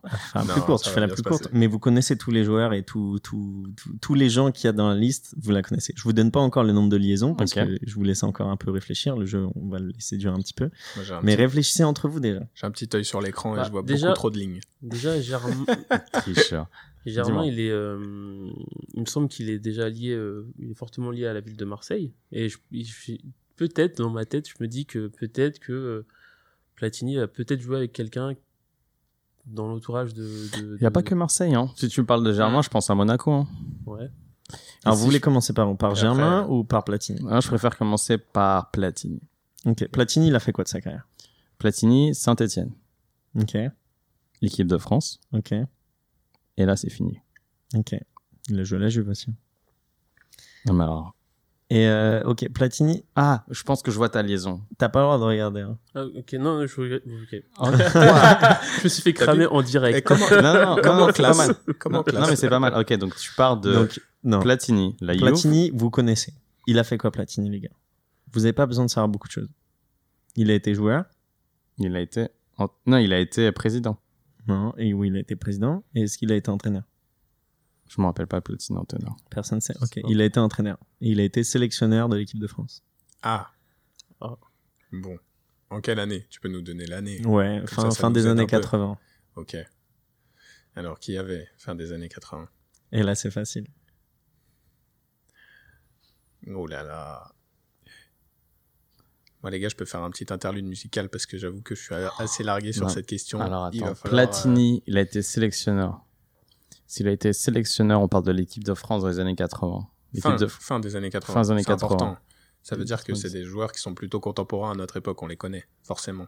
Non, c'est un Fin joueur. des années 80, début des années 90. Donc c'est un joueur qui après est devenu entraîneur d'un joueur qui après a... Tu vois, en fait, moi dans la liaison, je vais vous dire quelque chose et arriver à le relier à ce jou- à la personne que je vais vous dire. Moi, je l'aurais relié quelque part à Didier Deschamps. Parce que Didier. Deschamps, il a une relation avec Monaco et Marseille. C'est bon, tu l'as? Ah, bah voilà. bah, Il a D'accord. fait... Vas-y, fais-la. Donc t'as Platini, Ouais. t'as l'équipe de France. Ouais. En équipe de France, Platini et Deschamps, ils ont été en même moment en équipe de France? Platini, c'est le premier qui convoque Deschamps en équipe de France. Ah, Incroyable. Parce que je pensais, tu vois, parce que moi, Deschamps. Ah non, mais non, parce que moi, je sais pas pourquoi, parce que je pense que j'ai commencé le foot en 98. Moi, je le vois avec Aimé Jacquet, Deschamps. Donc j'ai du mal à voir juste avant Platini, Jacquet. Platini convoque, c'est la première convocation de Deschamps. Ok. Donc, Donc- Platini convoque Deschamps, donc coach Deschamps. Deschamps. Ensuite, Donc après, Deschamps, euh, coach, enfin, non, et coach euh, Monaco. ouais, mais il n'y a pas Germain à cette époque-là. Ouais, non, mais c'est pour ça, après- 2002. Non, pour ça, après, je serais passé à Monaco et à faire une liaison, jusqu'à Germain. Hmm, non. Il a Moi, j'ai fait une autre liaison. Deschamps. Deschamps, il a joué avec quelqu'un, c'est ça plutôt, non? Non. Non, Deschamps, Moi, j'ai mis Deschamps coach. coach, bien sûr. Mhm. Mais coach. Allez, Deschamps, il a entraîné qui, les frères Donc, Non, mais il il a- a coaché il Marseille. Oui, bien sûr qu'il a coaché Marseille, mais Ok, Germain, il y était pas. Oui. c'est pour ça, tu vois, c'est la même problématique avec Monaco. Bah, faites juste un lien. Toi, tu dis, il y a plusieurs liens. En gros, le lien, moi, que j'ai mis, c'est un joueur. Mais Ouais. ça peut être plusieurs joueurs. Pourquoi? Germain, il a joué avec qui? C'est là, on va, on va essayer de regrouper. Mais non, Il c'est a, il a joué Deschamps. avec euh, Mbappé, non? À l'époque, à Monaco. Ouais, exact. Bah, du coup, c'est bon. Bah, ah venez bah oui, parce que Deschamps, il a, il a entraîné Mbappé en équipe. Oh, mais je suis. Ah, voilà. Oh là là. Donc, ton vous jeu, voyez, il est ce pas jeu- simple. Hein, il Bah, est pas ce jeu est difficile, Je mais au moins pas. on, on l'a réglé avec des petits indices, mais c'est difficile. Donc Platini entraîne Deschamps en équipe de France, Deschamps entraîne Mbappé en équipe de De France, France, Mbappé, Mbappé. joue avec Germain à l'AS Monaco. Super. Ah. Donc on a relié Platini à Platini Germain. à Germain en trois liens. Ce qui est pas mal quand même. Non, c'est pas mal. Hmm. C'est intéressant, je l'aime beaucoup le jeu. Il est pas mal. Peut-être qu'on devrait se focus que sur les joueurs ou que sur les coachs, mais tu vois, si on veut regrouper euh, deux, deux générations différentes, ou même trois là, parce que c'est vraiment très loin, c'est c'est un peu plus difficile. Bon, on peut demander un feedback. Les auditeurs peuvent nous dire qu'est-ce qu'ils préfèrent pour le prochain. Exactement. Mm. Donc, euh, merci. Switchons du coup euh, au débat, au talk show. Ah. Donc du coup, on voulait parler d'un truc parce que ça nous intéresse vraiment et on, on aimerait bien euh, savoir ce que pense aussi tout le monde. Donc, n'hésitez pas à revenir vers nous sur ce sujet. C'est la vision du foot chez les jeunes à l'heure actuelle. Donc, euh, est-ce que selon vous, c'est plus facile de devenir pro euh, en 2020 que ça l'était en 2000, ou si ce milieu maintenant est vraiment saturé parce que il y, a vraiment euh, trop de centres de formation où il y a déjà trop de joueurs et qu'il y a trop de licenciés à la FFF ou des choses comme ça? Ensuite, euh, qu'est-ce que les comportements du coup des joueurs professionnels, enfin comment les comportements des joueurs professionnels impactent la vision du foot chez les jeunes à l'heure actuelle, que ça soit du bon côté ou du mauvais côté, messieurs, d'accord? On va pas se focus que sur du mauvais. Et euh, ensuite, on finira aussi par euh, comment les médias ont un impact là-dessus. Donc, on pourra parler euh, très bien des diffuseurs, mais aussi des jeux vidéo tels que FIFA et autres. Donc, qui veut commencer sur ce petit débat qui, a, qui déjà a des petits frères, des cousins, etc., qui sont fans de foot et, qui s'y connaissent et qui suivent et qui ont envie de devenir pro ah, Je suis le seul qui a des petits frères qui, qui du foot Ok, bah c'est super. Moi, j'ai des cousins un peu qui mettent le foot, mais j'ai pas des mecs très proches de moi non plus. Alors, mes deux petits frères, parce que c'est des jumeaux, ils sont, ils sont, sont, sont grave passionnés de foot, je pense, comme tous on l'a été à un moment dans notre jeunesse. Si je leur demande leur équipe préférée, ils vont pas me donner de réponse. Si je leur demande leur joueur préféré, ils vont me dire Cristiano Ronaldo. Ou euh, un autre de mes petits frères, il va me dire, euh, il va me dire Mbappé. Et pour moi, il est plus jeune celui qui dit Mbappé. Pardon? Il est plus jeune celui qui dit Mbappé? Non, non, ils ont le même âge. Ils, ah, ils sont ils quel âge? C'est important, je pense que. Ah, ah oui, pardon, excuse-moi. Ils ont. Euh... oh, c'est terrible. Oh, terrible. Oh, la pire question. Ils ont 15 ans. Ça a pris un peu trop de temps. Euh, les gars, vous envoyez le podcast à ses frères si vous plaît. Oui, oui, oui. on va l'envoyer direct. non, non. Et donc ça, pour moi, ça traduit quelque chose, c'est que, alors peut-être que je généralise, et c'est là que j'aurais besoin de, vos, de, votre opinion. Je pense que les jeunes voient de plus en plus le football comme un sport individuel ou une somme d'individualité plutôt qu'un collectif, qu'une équipe. Non, ça s'apparentait vraiment à une équipe.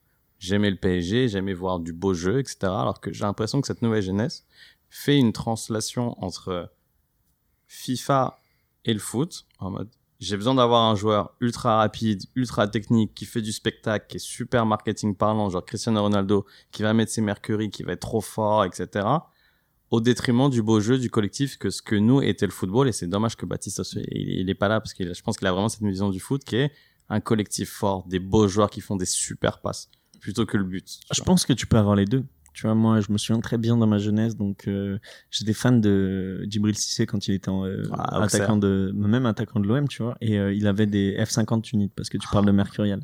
Et tu vois, moi, bien sûr que je voulais les mêmes, même j'ai économisé je sais pas combien de temps pour avoir mes unités et tout, mes F50, j'étais trop content, tu vois.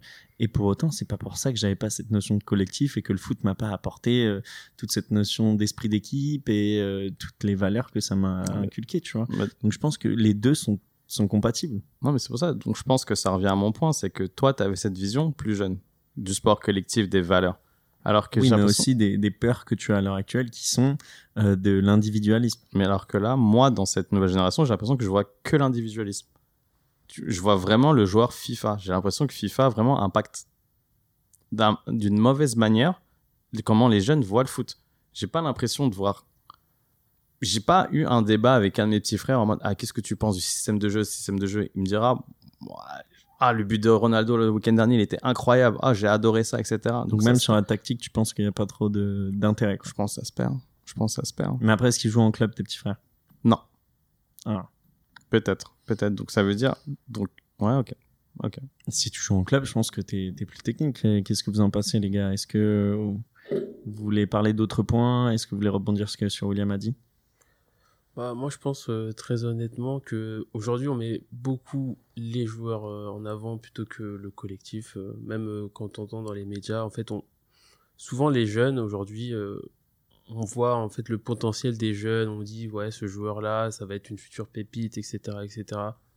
Mais en fait, ils se concentrent pas sur l'aspect bah, qu'est-ce que le, joueur peut apporter à un groupe ou, ou autre. En fait, on, on se concentre vraiment que sur les caractéristiques vitesse, euh, explosivité, dribble, etc., etc.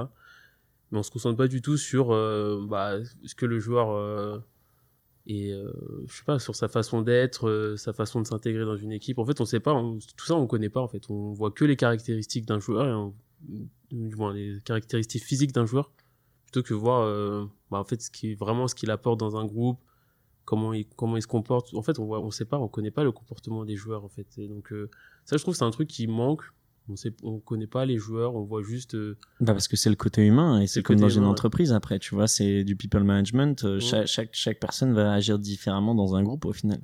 Mbappé à Monaco euh, va réagir différent de Mbappé à Paris euh, et enfin on parle de Mbappé parce que ça, ça parlera plus aux jeunes, mais euh, ça serait difficile pour FIFA de mettre euh, dans leur euh, dans leur euh, petit triangle là de mettre euh, people management ou euh, sociabilité, tu vois ce que je veux dire? Ouais, mais à une époque, il y a des jackets où PES, c'était euh, Pierre-Luigi Collina en, en, en jaquette. C'était Et- un arbitre. Ouais. Il mettait pas forcément un joueur individuel en avant parce que c'était le collectif. Je me rappelle des intros, c'était des intros de foot. Maintenant, c'est un joueur qui va faire du cinéma, qui va faire sa petite Où il y avait trois joueurs. C'est ça, ouais. Mais ça, c'était FIFA qui commençait déjà à pousser de ce côté-là du foot. Mettre des joueurs en avant, mettre des joueurs en avant, faire des partenariats avec des équipementiers. Après, c'est business aussi parce que c'est très marketing, tu vois. Derrière, euh, ça vend en fait. C'est ça que tu te rends pas compte. C'est que Nike, euh, Rolex, euh, tout ça, derrière, ça vend, frérot. Non, mais je suis d'accord, mais c'était pas comme ça le foot à notre époque. Bah, moi, je pense qu'il y a un truc qui a évolué beaucoup euh, au cours des euh, ouais, 15-20 dernières années, c'est surtout le business. Vous oubliez cette dimension, c'est le business et surtout notre côté individualiste qui est de plus en plus fort. Euh, c'est euh, l'individualisme, euh, je, parle notamment en France, hein, c'est de plus en plus relaté à l'école, etc. On parle beaucoup moins de collectif. Et si on prend le côté business, quand on voit les salaires et les tarifs que les clubs payent pour avoir les joueurs, c'est indécent. Et c'est vrai que cette bulle économique autour du football français et football mondial en général, justement, va, jouer forcément sur la vision des jeunes et surtout sur le, le rapport au football dans le fond. Je pense que ça crée justement ces, ces phénomènes d'individualité autour de, des joueurs, etc. Et je pense que c'est très malsain pour, euh, pour le foot et le sport en général. Après, pour en revenir à une de tes questions qui était, euh, est-ce que tu penses que c'est plus, est-ce que c'est plus compliqué ou pas d'accéder au foot en, en niveau? Oui et non. Je pense que c'est, on a plus de plateformes pour le faire. On a plus, c'est plus facile de se mettre en avant, de montrer que voilà, on sait jouer au foot. Il y a des écoles, il y a même sur YouTube, tu peux faire une petite compile de ton fils qui joue au foot, le mettre sur YouTube, voir des, des, des personnes qui vont venir le détecter, le, voir s'il a du potentiel ou pas. Mais à l'inverse, le niveau général, je pense, qu'est-ce qui est requis pour jouer au football, c'est beaucoup plus compliqué. Il y a un niveau beaucoup plus grand que ce que c'était il y a quelques années. Genre, je- moi, je reste persuadé, et c'est juste mon avis, qu'un attaquant des années 2020 est beaucoup plus fort qu'un attaquant des années 90 ou des années 80. C'est des joueurs Ah, il beaucoup doit être plus complet en fait. Exactement, plus complet, Bah, physiquement. comme un gardien de but, hein. je vais pas te mentir que dans Ouais, les années c'est- 90, on- les gardiens on leur demandait pas de jouer au pied alors que maintenant c'est le premier relanceur. Exactement. Ouais, tu vois, ça, donc- ça passe aussi par la préparation physique. Hein, je Ah, sais pas si, si on regarde le, si on regarde la, la Coupe du Monde 98 par exemple, qui va qui va parler aux, aux plus âgés d'entre nous. euh, euh, si on regarde le physique des joueurs, à la Coupe du Monde Bien 98 et celui de, l'année 2018, c'est assez impressionnant. Et Mhm. ça, c'est lié forcément à la préparation physique, mais c'est aussi à la technologie maintenant, Ouais. Enfin, la cryogénisation, tout ça. C'est les mecs, ils ont des techniques de récupération et de musculation en tant que telles que ça fait des joueurs qui sont carrément plus complets, comme tu le disais, Piche. Mhm. Et, euh, et, et ça, c'est c'est une transformation du football et dans tous les sports, vrai. on voit ça, C'est vrai, c'est vrai. clairement. En fait, le foot se transforme tout simplement, en fait. C'est ça. Du coup, vers quoi ça tend? Pas Satan euh, le diable. hein. vers quoi genre, Vers quoi on va Ouais. C'est quoi l'évolution finale Moi, je vois des joueurs, euh, des joueurs euh, hyper, euh, hyper affûtés euh, physiquement, mais qui, au niveau du mental, sont de plus en plus euh, perfectibles en fait, euh, parce que en fait, ouais, j'ai l'impression qu'ils se préparent énormément physiquement, mais derrière, euh, ils n'ont pas de mental ou ils ont une mentalité euh, assez euh, perfectible dans le sens où euh, ils vont penser vraiment que à eux, ils vont pas forcément se sacrifier pour le collectif et ils vont essayer vraiment de se mettre en avant pour se vendre mieux en fait. Et ça, du coup, je trouve que ça se ressent chez les jeunes, tu vois. Vu qu'aujourd'hui, ça manque. Aujourd'hui, c'est un manque. L'entourage, euh, le- la mentalité, etc. Je pense que les jeunes d'aujourd'hui se rendent compte que c'est un manque et qu'ils feront pas, du coup, ce genre d'erreur quand eux, ils vont devenir professionnels. Déjà, quand tu vois Mbappé, moi, je trouve qu'il était très bien géré par sa famille. Vous en pensez, enfin, chacun a son opinion, tu vois. Et je trouve qu'il est encore très bien géré et qu'il est humble, même si les gens disent qu'il prennent la grosse tête. Et on en a parlé tout à l'heure moi je trouve que c'est encore très tolérable par rapport à ce qu'on a pu vivre dans les années 2010 tu vois où là c'était vraiment moi- 87, etc., des Menez, Ouais, où, Ben où tu prenais le melon mais bien plus rapidement au final t'avais mis euh, un triplé et c'est bon euh, t'étais Zidane tu vois parce qu'on cherchait Zidane et euh, Moi, je trouve que l'entourage, c'est très important, mais je trouve surtout que le fait qu'aujourd'hui, il y ait des exemples et des contre-exemples, ça montre aux générations futures que il faut être solide euh, physiquement, mais aussi mentalement, et bien s'entourer. Donc, si tu t'intéresses vraiment au football et que tu as envie de percer, je pense que c'est des choses que tu identifies assez rapidement pour te dire c'est ça qu'il me faut pour aller loin. Mais tu penses pas que la différence entre, par exemple, cette génération où des mecs, on disait qu'ils prenaient vraiment le boulon, le, le boulard, etc., que ça se passait pas très bien, et maintenant, c'est pas juste une histoire de communication. Maintenant, je pense qu'un qu'un- un Mbappé, et là on revient au point de Gonaël, il y a tellement de business qu'ils ont des équipes pour communiquer pour eux. Mbappé, je, je le vois pas spontanément prendre un micro, répondre à, bon, il y a plus Paganelli malheureusement, mais répondre à un journaliste de Bein, etc. Il est encore là, il est encore là. Mais non. Mais bien sûr qu'il est sur Canal. Ouais, il y avait plus les foot, il y avait plus le foot sur Canal. Donc ça, c'est un autre débat. Bref. Et, euh, spontanément, il va pas les parler parce que d'abord, faut qu'il aille voir ses consultants, faut qu'on lui dise quoi dire, comment s'exprimer, et après, il va faire ses fameuses conférences, conférences où il Je va pense que ça a perdu de spontanéité quand avant il parlait direct à la sortie du match et quand maintenant il le fait plus. Parce que je pense que le niveau, on va pas dire intellectuel, mais je pense que le niveau boulard par boulard est quasiment le même. Sauf qu'avant, on le voyait parce qu'il y avait pas de filtre, il y avait pas de communicants derrière eux. Maintenant qu'il y a des communicants, ils savent dire, ah, non, attends, attends, communique pas là parce que là, tu, tu vas te taper l'affiche. C'est juste la portée que ça en fait. Parce que quand il faisait des interviews avec Paganelli à la fin du match en 2017, euh, à la sortie d'un match de Monaco contre Lorient, Ouais. et qui disait Ouais, l'âge, euh, ça n'importe pas, l'âge. Ouais. même parle pas d'âge. Euh, et ben ça, tu vois, il peut plus le faire. Pourquoi? Parce qu'au final, maintenant, il y a une portée qui est bien trop grande, en fait. Exact. Et que s'il fait une bêtise, parce que ça arrive à tout le monde de faire des bêtises, bah du coup on va peut-être lui reprocher. Donc c'est peut-être Il va peut-être perdre des il est- contrats il est, aussi. moins moins spontané. Ouais. Mais pour moi, il était déjà très bon communicant sans avoir une équipe autour de lui. Alors tu vois, moi si je peux rebondir là-dessus, Piche, je suis totalement d'accord avec toi. Je pense qu'il y a un changement entre le Mbappé de 2017 qui répondait aux journalistes, qui était bien plus spontané, même s'il y avait du contrôle derrière et puis un, un contrôle de l'information par sa famille. maturité aussi. Ouais, et maturité. Euh, bah, tu vois, je, je sais pas trop parce que euh, le, le Mbappé d'aujourd'hui, il est plus mature, mais je trouve que ses réponses sont plus euh, euh, très cadrées, contrôlées. Euh, et, et je pense que c'est un réel problème euh, euh, pour les jeunes parce que c'est très formaté et euh, il y a plus de, de passion, il y a moins de passion, vraiment. Vraiment. On peut le dire, je pense. Ok. Moins de passion? Je pense qu'il y a moins de passion dans ses réponses, ouais. Ouais, Je suis d'accord. Je pense Vraiment. que Mbappé maintenant, enfin même trophée des champions, on en reparlait tout à l'heure qu'on a tous célébré. Tu penses, ah non, mais tu penses que Mbappé il a moins de, de, de plaisir à jouer au foot? Ouais, Ouais. Non, non, non, non. Moi, je te parle, je te parle dans les interviews. Moi, je pense Quand qu'il on a moins de l'entend plaisir à parler. jouer au foot. Non, je pense Mais pas. c'est grave de dire ça, frérot. mais tu, trophée des champions, il t'es a le pas... meilleur joueur du monde. J'espère que euh, jouer au foot jusqu'à Mais non. 87 ans, t'as du plaisir. Mais j'ai pas l'impression. Le Mbappé de Monaco, il était jovial, il était incroyable, il était heureux de jouer au foot, même le- les premières années au PSG. Le trophée des champions, il a pas célébré. Il a même pas un poste, insta- il a rien sous le trophée des champions. Moi, je à la fin du match, il faisait la gueule. Alors qu'il a gagné un trophée, le mec. Neymar, il a, il a, il a fait la fête comme jamais. Bon, on change d'exemple. Haaland, qui est un an plus jeune que Mbappé. Ouais. Qui est aussi le futur euh, du football mondial. hein. Ouais. Mm.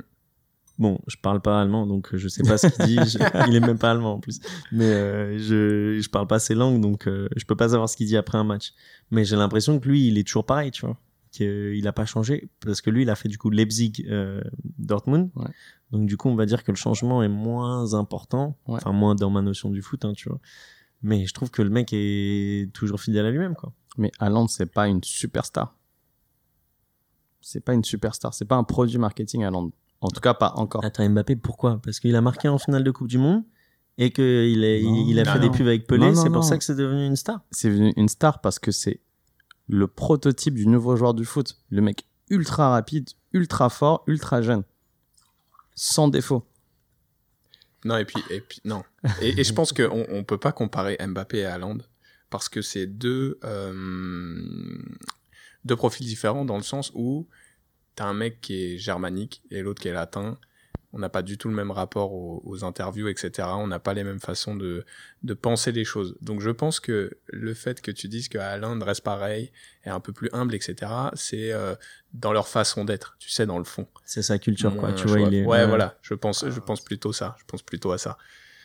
Après, euh, euh, moi, je, enfin, je pense pas que le niveau de Mbappé est baissé. Je pense qu'il est toujours aussi fort, mais euh, peut-être un peu, un peu de boulard et un peu de lassitude, tu sais. Mhm. C'est euh, Et puis plus prévisible aussi, parce que les gars, il, enfin, son, il a un bel étendard, enfin, il a un bel, un- comment on vrai. appelle ça, un beau, euh, Une belle palette. belle palette, merci. Ouais. Euh, mais au bout d'un moment, enfin, on sait ce qu'il va faire, tu vois. Ouais, moi, moi, moi, très honnêtement, Mbappé, je pense que, en fait, c'est surtout au niveau de sa progression que, en fait, il a peut-être atteint une limite, tout simplement.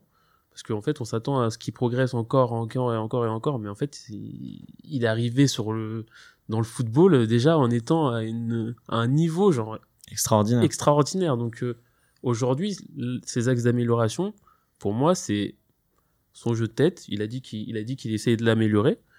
Euh, son jeu en pivot, en fait, il faut qu'il essaye de tendre un peu plus vers un poste de Neuf. de neuf, en fait, Mm. pour qu'il soit beaucoup plus efficace et qu'il varie son jeu, en fait, parce qu'aujourd'hui, son jeu, il est très, très stéréotypé. On sait tout ce qu'il va faire. Il prend la balle, il fait ses petits dribbles, il fait ses, petits, ses petites talonnades. euh, Après, il essaye de partir.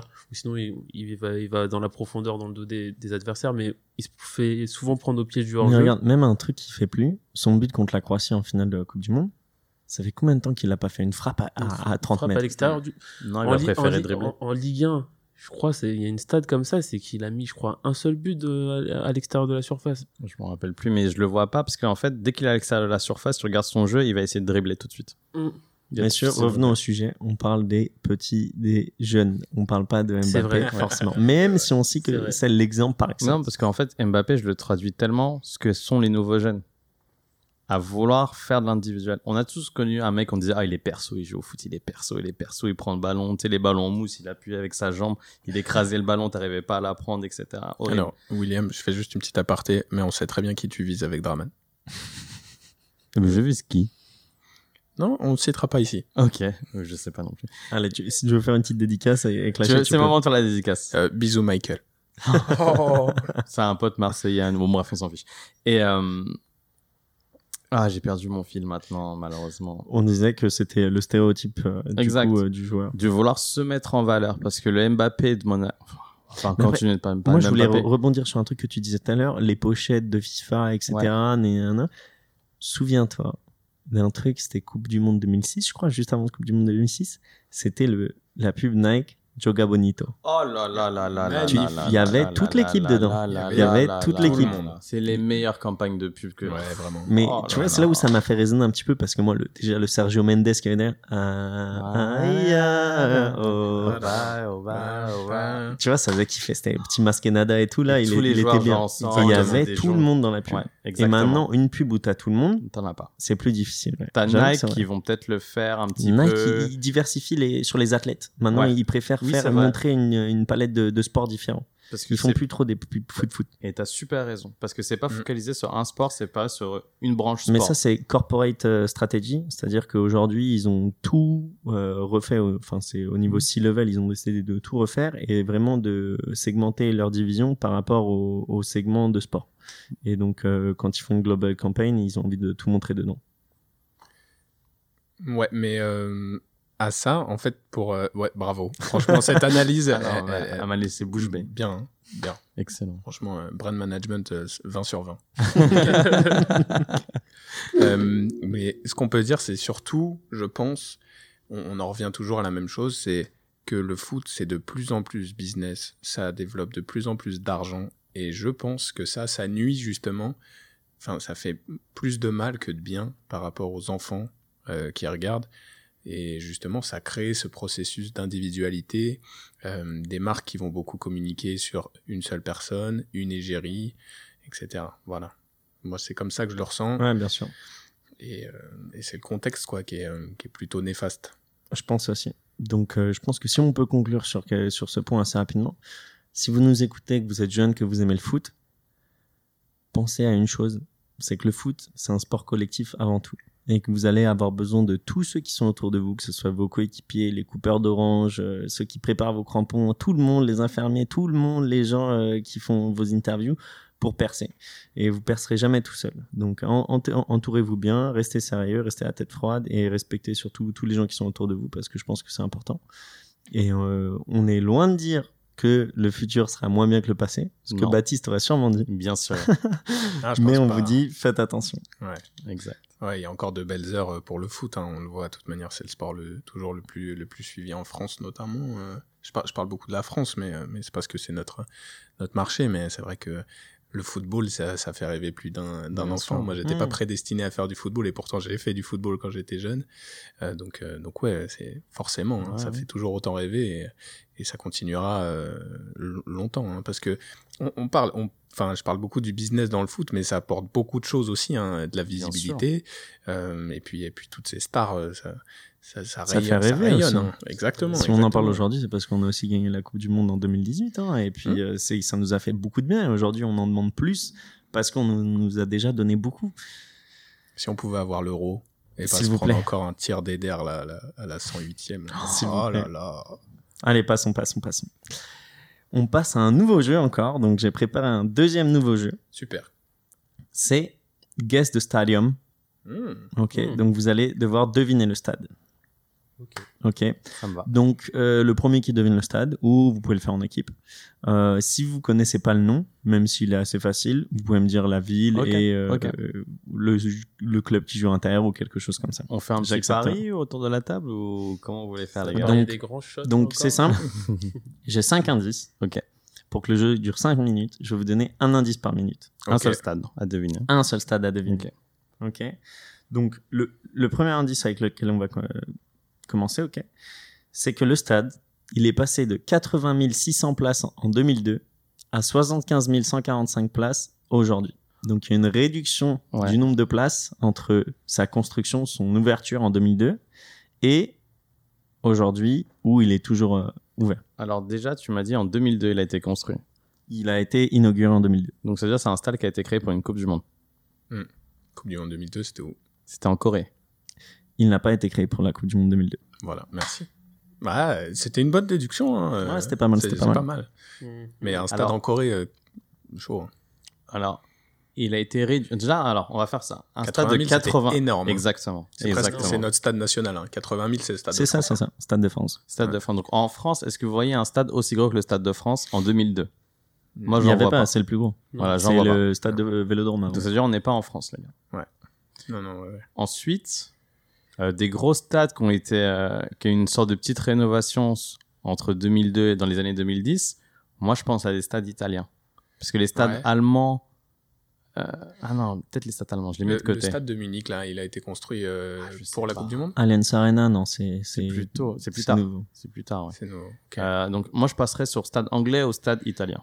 Ouais. Stade espagnol, il n'y en a pas grand-chose parce que Stade anglais, c'est petit, mec. hein. Il y a que Wembley qui est assez grand, sinon le reste est, est donc on est assez sur de petit, hein. l'italien. Ça On est reste- sur de l'italien. Je suis quasiment, moi, je pense vraiment à San Siro, quelque chose comme C'est ça. pas de l'italien. C'est pas San San Siro. Ça n'a pas Non, été non. inauguré en 2002. Ouais, t'as raison. Allez, bon, ça fait une minute, donc du coup, deuxième indice. Ouah, ça, ça passe vite. hein. on a éliminé quasiment tous les clubs. euh, Bah, tous les euh, trucs Finale folle.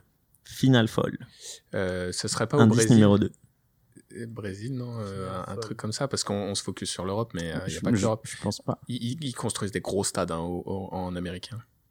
Ils construisent des gros stades. Si tu prends le, ma- le, le, le Le stade Mar- du, du Mar- Mexique, Ok. ouais, Mexico, il y a, il y a plus de 100 000 places. Mais finale de quoi, folle et pourquoi on aurait. on Tu sais, ça peut être une finale de Copa. Libertadores, tu Ouais, vois, quelque chose exactement. comme ça. Honnêtement, si vous connaissez le foot, c'est une finale entre 2000 et 2010 qui a été une des plus folles. Finale de Ligue des Champions. Ouais. Ligue Ah, des Champions. c'est pas le- un- pas le Liverpool, là, qui est revenu, là. Ouais, exact. Ouais. Ouais, Ah, moi, moi, j'ai ça en oui, tête. C'était vrai. où Ah, t'es c'est ça fort. en tête. Je C'était quoi le match? C'était quoi le match? C'était euh, Liverpool. AC Il y a eu avec Ancelotti. Il y a eu 3-0 3-0 à la 3-3, mi-temps. et ils sont revenus à penalty, 3-3. Et je crois que Djibril a mis un but. euh, Exactement. Et bah les mecs, on parle de cette finale. aïe. magnifique. Ça doit être un. Eh bah, c'était en Europe, forcément, du coup. Je l'ai entendu. C'est en. Turquie? C'est en Turquie. Ouais. Istanbul. Donc après ma, mes indices après, vas-y. Est-ce que quelqu'un connaît le nom du stade? Ah, attends, Atatürk. Oh là là. Oh là là. Magnifique. Allez Bravo. Alors, je tiens à dire que tu as Bravo. super bien pris la relève de Baptiste. Niveau culture Antaturk. Et du coup, vous savez pourquoi je l'ai mis? Non. Parce que mon indice suivant, c'était prochainement dans l'actualité, parce que c'est aussi là où il y a la finale de la euh, Ligue des Champions cette année, Ok. D'accord. On donc euh, au stade match. Atatürk. Et ensuite, j'avais dit dernière défaite des Bleus en match officiel, qui était contre la Turquie, du coup au stade Atatürk 2-0 euh, fin de l'année. Donc euh, honnêtement, Draman, très bien joué, belle euh, belle victoire. Bon, Même lui, il en revient pas. On l'a bien Ouais, aidé quand même. Ah, on a fait Tu le vois, taf. On il se focus sur l'individualité, Ouais, pas sur le collectif. Tu vois, tu vois, Pige, tu fais pareil que ce qu'on a dit juste avant. Ouais. tu vois que l'individualité. C'est les médias. C'est les médias. Je me transforme en média en fait. On n'a pas parlé des médias, hein, d'ailleurs. On a parlé un petit peu. Une prochaine fois. Il faudra en parler parce que c'est important, je pense, le rayonnement des médias. Et c'est surtout la diversité au final, parce qu'il faut une, diversification, parce qu'en France, le paysage sportif médiatique, il est pauvre. Bah, t'as Ah oui. l'équipe qui, qui, qui a 80% du, du Moi, je paysage connais français, quoi hein. L'équipe, RMC. RMC, Ouais. SoFoot. c'est- Après, t'as Foot tous les- Mercato. tous les, ma- ouais, tous les trucs en ligne et tout là. Par contre, euh, là, il y en a vraiment beaucoup et souvent. euh, Les sources sont Ah, pas sur très Twitter, fiables. sur, sur Twitter, il y en a énormément. Mm. Mais d'ailleurs, ça, ça me fait pas. Vous êtes géniaux, les mecs. Comme ça, je peux faire ma petite transition Allez. très Allez, tranquillement vers les recommandations, tu vois. On reviendra Donc- plus souvent, t'inquiète pas. Est-ce que vous avez des petites recommandations foot, des joueurs à suivre? Peut-être un joueur norvégien que vous avez kiffé, un joueur euh, américain, africain, asiatique, ce que Moi, vous j'en voulez. ai un. Ou une chaîne YouTube, un YouTube, enfin n'importe quoi. Une recommandation foot. Draman, tu commences. Moi, ma recommandation foot, un joueur que, que je suis beaucoup et que j'ai envie que tout le monde suive et j'espère qu'il sera en équipe de France très très bientôt, c'est euh, Jonathan Bamba. Parce que je trouve que c'est un très très très beau joueur et il a énormément de qualités techniques. C'est un très bon passeur. Il est vraiment au service du collectif et je trouve que même euh, quand il y avait Pépé à Lille, euh, Et que- pourquoi Pépé il part? Il connaît, il est en équipe de France et Bamba alors qu'il a les mêmes stats et on n'en entend pas parler. Je, je ne sais pas. Je ne sais pas du tout. Pourtant, il a fait pas mal d'appels euh, du pied euh, euh, dans des déclarations aux journalistes que, ouais, lui, c'est. En fait, euh, il, est, il a la double nationalité. Il est ivoirien et, et, et français. Il a déjà joué en équipe de France Espoir. Et euh, on lui a demandé plusieurs fois s'il préférait la Côte d'Ivoire ou la France. Il a dit clairement il veut jouer pour l'équipe de France, et, etc., etc. Donc, je- moi, je suis, ouais, je, je comprends pas trop pourquoi il n'a pas été. euh, Bah allez follow en masse euh, Jonathan Bamba alors parce Yes. qu'il mérite. Il a quel âge? Il, il a est jeune. 23, 24 ans. je Ouais, crois, il est encore jeune. Mais il faut lui faire un petit transfert là, ça pourrait, ça pourrait le pousser. Et euh, du coup, euh, des messages de soutien pour Jonathan Bamba. Et puis, euh, si vous avez le numéro de Deschamps, n'hésitez pas à envoyer un petit texto aussi. William, Gwen, recommandation foot, Vas-y, MPG, Écoute, YouTube, euh, ce que vous voulez. moi avec mon petit niveau, ça va être compliqué, mais euh, moi je vais continuer à suivre mes petits Rennais. Euh, Ou une recommandation rugby, mec. hein. Si tu connais un, un mec que tu as envie de mettre en lumière ou euh, t'es- t'es- une chaîne YouTube, un podcast que Ah, tu écoutes. tout. une radio. C'est terrible. Tu vois, tu, j'avais pas préparé que tu me lances sur le rugby. Du coup, euh, là, je suis un peu, un peu perdu. Mais écoute, on va rester sur le foot. Moi, je vais continuer à suivre mon petit Kamavinga parce que euh, je trouve qu'il a une humilité euh, un peu à l'image de Mbappé au début. hein, on peut le dire. Et j'espère qu'il va la garder. Euh, je suis, euh, je suis très content de ce qu'il fait et puis j'espère qu'il va aller loin. Voilà. On sait très bien qu'il va être transféré dans les prochaines années. Enfin, sûrement la saison prochaine. Si ce n'est dans les prochains mois. ouais, Exactement. Donc euh, je lui souhaite le meilleur. Et puis euh, le petit Mawassa hein, qui est en espoir France, euh, euh, qui peut, qui peut, qui peut aller loin, je pense, avec son C'est qui physique. ça, redis-le? Mawassa. Ok. Je connais pas son prénom. Fetou Mawassa. Fetou Mawassa Et du coup, il joue? En France. Il joue à Rennes, il joue à Rennes. Il joue Enfin, à- il joue à Rennes, mais il joue pour. C'est le, euh, l'arrière, euh, arrière droit rennais. Il a euh, 20, euh, 24 ans. Merci Draman. Tu vois, c'est ma, c'est ma Ok. bible foot pour m'aider. Bah, je vais suivre aussi parce que je connaissais pas, tu vois. Écoute, il a, Non, un, 22 ans, pardon. excusez-moi. il a un physique qui est, qui est pas mal, intéressant. Il est bien présent euh, euh, derrière pour nous. euh, je pense titulaire indiscutable et surtout, euh, ouais, sa jeunesse. Écoute, euh, euh, ça, moi je pense que c'est un joueur à suivre. Écoute, Ok. On en Bah, parlera dans allez-y, les les prochains gars. mois, mais, euh, mais voilà. Espérons tout le meilleur pour, euh, pour le Stade Rennais et ses petits Merci. jeunes dans ce cas-là. Écoute, moi j'espère euh, peut-être pas une Ligue des Champions parce qu'elle nous a fait mal, mais une petite Ligue Europa, ça peut nous aider. euh. Ouais, c'est me- bien, vous avez votre place. Je sais pas si vous vous rappelez du match contre Arsenal qui était assez abouti euh, justement au, au Roison Park euh, la saison dernière, si je dis pas de bêtises, où on avait pris l'eau par contre à l'Emirates, mais euh, euh, voilà. Euh, écoute, je Des petits souhaite. frissons et de Exactement. la faveur européenne. Bah, c'est tout ce qu'on vous souhaite. Merci. Willux Alors, j'ai pas un joueur, mais j'ai une équipe en ce moment qui me. C'est la Qui te deuxième taquine. Ouais, qui me taquine. C'est euh, Brest. Brest, Brest qui propose du très beau jeu en Ligue 1. Alors que c'est une équipe, normalement, tu vois, c'est l'équipe type. Avec Romain Fèvre. En entraîneur Non? Non, en attaquant. Ah, en attaquant. ah oui, c'est Fèvre, exactement. Ah oui. Et on en parle. À un moment, il y a une petite rumeur au PSG. Et je pense que c'est ça aussi qui m'a fait tilter quand j'ai vu euh, le match contre le PSG. Euh, alors, entraîneur, c'est Olivier euh, Dalloglio. Et il y a du très beau jeu parce que c'est l'équipe type qui pourrait juste bétonner et attendre et faire un match nul et tout mettre sur le physique. Alors qu'eux, ils proposent vraiment du jeu et ça fait penser à une équipe allemande de la manière qu'ils jouent. Ils ont un 4-2-3. Ouais, t'as hein, raison. qui, est, qui est vraiment intéressant. Ça combine. euh, Il y a des séquences de jeu qui sont pas mal. Ils savent aussi courber les chines. Il y a des, quand même des petites séquences où ils doivent défendre. Mais tu vois, accepter de défendre, c'est aussi beau qu'accepter d'attaquer dans le foot, tu vois. Donc c'est vraiment des savoir-faire. Si tu le fais par séquence, c'est beau. Et les, les manières que l'équipe transitionne entre les deux, il y a quelque chose, il y a du potentiel. Là, malheureusement, ils sont 12e de Ligue 1, donc ça, forcément, ça paye pas. Mais en plus, ils Ça a sont le promus. mérite de me proposer du jeu. Voilà, Brest, ils sont promis, si je te dis pas de bêtises, ou je sais plus. Une équipe qui Premier fait... de quoi? Ils sont promus. Ah, Ah, promu. Non, non, non, ils sont Mm. pas Ils promus. sont pas promus Ok. Pour une équipe qui est 12e milieu de terrain, qui, va, qui propose d'aussi beaux jeux, bah c'est super. 12 milieu de terrain, on lui a même pas servi à boire, Oh monsieur, là. Non, le mais jure. là, je commence à prendre avoir un verre. Non, mais là, je commence à avoir C'est un peu chaud. Non, non, mais euh, enfin, t'as compris mon idée. Donc, je suis vraiment content d'avoir Les des gars, comme ça on en suit Ligue 1. Brest, on regarde ce qu'ils font, on regarde Dalloglio, on regarde le système de jeu et on s'en inspire, messieurs les entraîneurs de Ligue 1. Merci beaucoup. Et merci. Et euh, moi, du coup, petite recommandation, euh, vu qu'on a parlé de, de foot business, euh, c'est ce qui m'a fait penser. C'est une chaîne YouTube qui s'appelle Athletic Interest. Donc, il n'y a pas que du foot, euh, il y a aussi euh, beaucoup de choses, mais en gros, c'est euh, plein de sujets de. je- Généralement, c'est des vidéos entre 10 et 15 minutes qui vous expliquent comment ça fonctionne. Donc là, je vous prends par exemple Why Nike is winning. Donc euh, pourquoi Nike euh, est vainqueur, je pense que c'est sur euh, sur le marché en fait des équipementiers. Ou sinon, tu as How Panini became a million dollar company. Donc Panini, les, les petits stickers là quand on avait quand on était petit, etc. Et c'est plein de sujets intéressants avec du travail d'investigation qui est très bien fait. Donc ça s'appelle Athletic Interest. C'est sur YouTube. Ça a entre 40 000 et 400 000 euh, vues selon les vidéos. Donc allez-y, allez follow et c'est une très bonne chaîne. Euh, par contre, Piche, on peut en parler du. euh, tu nous parles un anglais parfait, tu nous dis YouTube. Je sais pas, moi je dis YouTube, vous dites euh, Wi-Fi ou la Wi-Fi? YouTube? YouTube Je sais pas, You- YouTube Comment tu quoi. prononces, euh, YouTube? YouTube Ouais, non, tu sais. un- YouTube. un petit accent. Un petit accent. J'avoue que les apps, euh, les apps américaines, je les, je les dis en français. Ouais. YouTube. Ok, d'accord. Non, tu gardes un peu ta, Ouais, je sais pas. ton- ta ferveur, c'est bien. C'est ça. Voilà. Bah, messieurs, merci beaucoup. Si vous avez quelque chose à rajouter, euh, honnêtement, allez-y. Sinon, on va clôturer euh, cette deuxième émission. En tout cas, euh, je vous remercie euh, tous les trois euh, très chaleureusement d'être venus ici à la maison. et en plus, c'est la première fois qu'on se voit. Donc, merci beaucoup en tout cas. Ça me fait très plaisir. Et j'espère vous revoir bientôt et continuer à regarder du foot, les gars.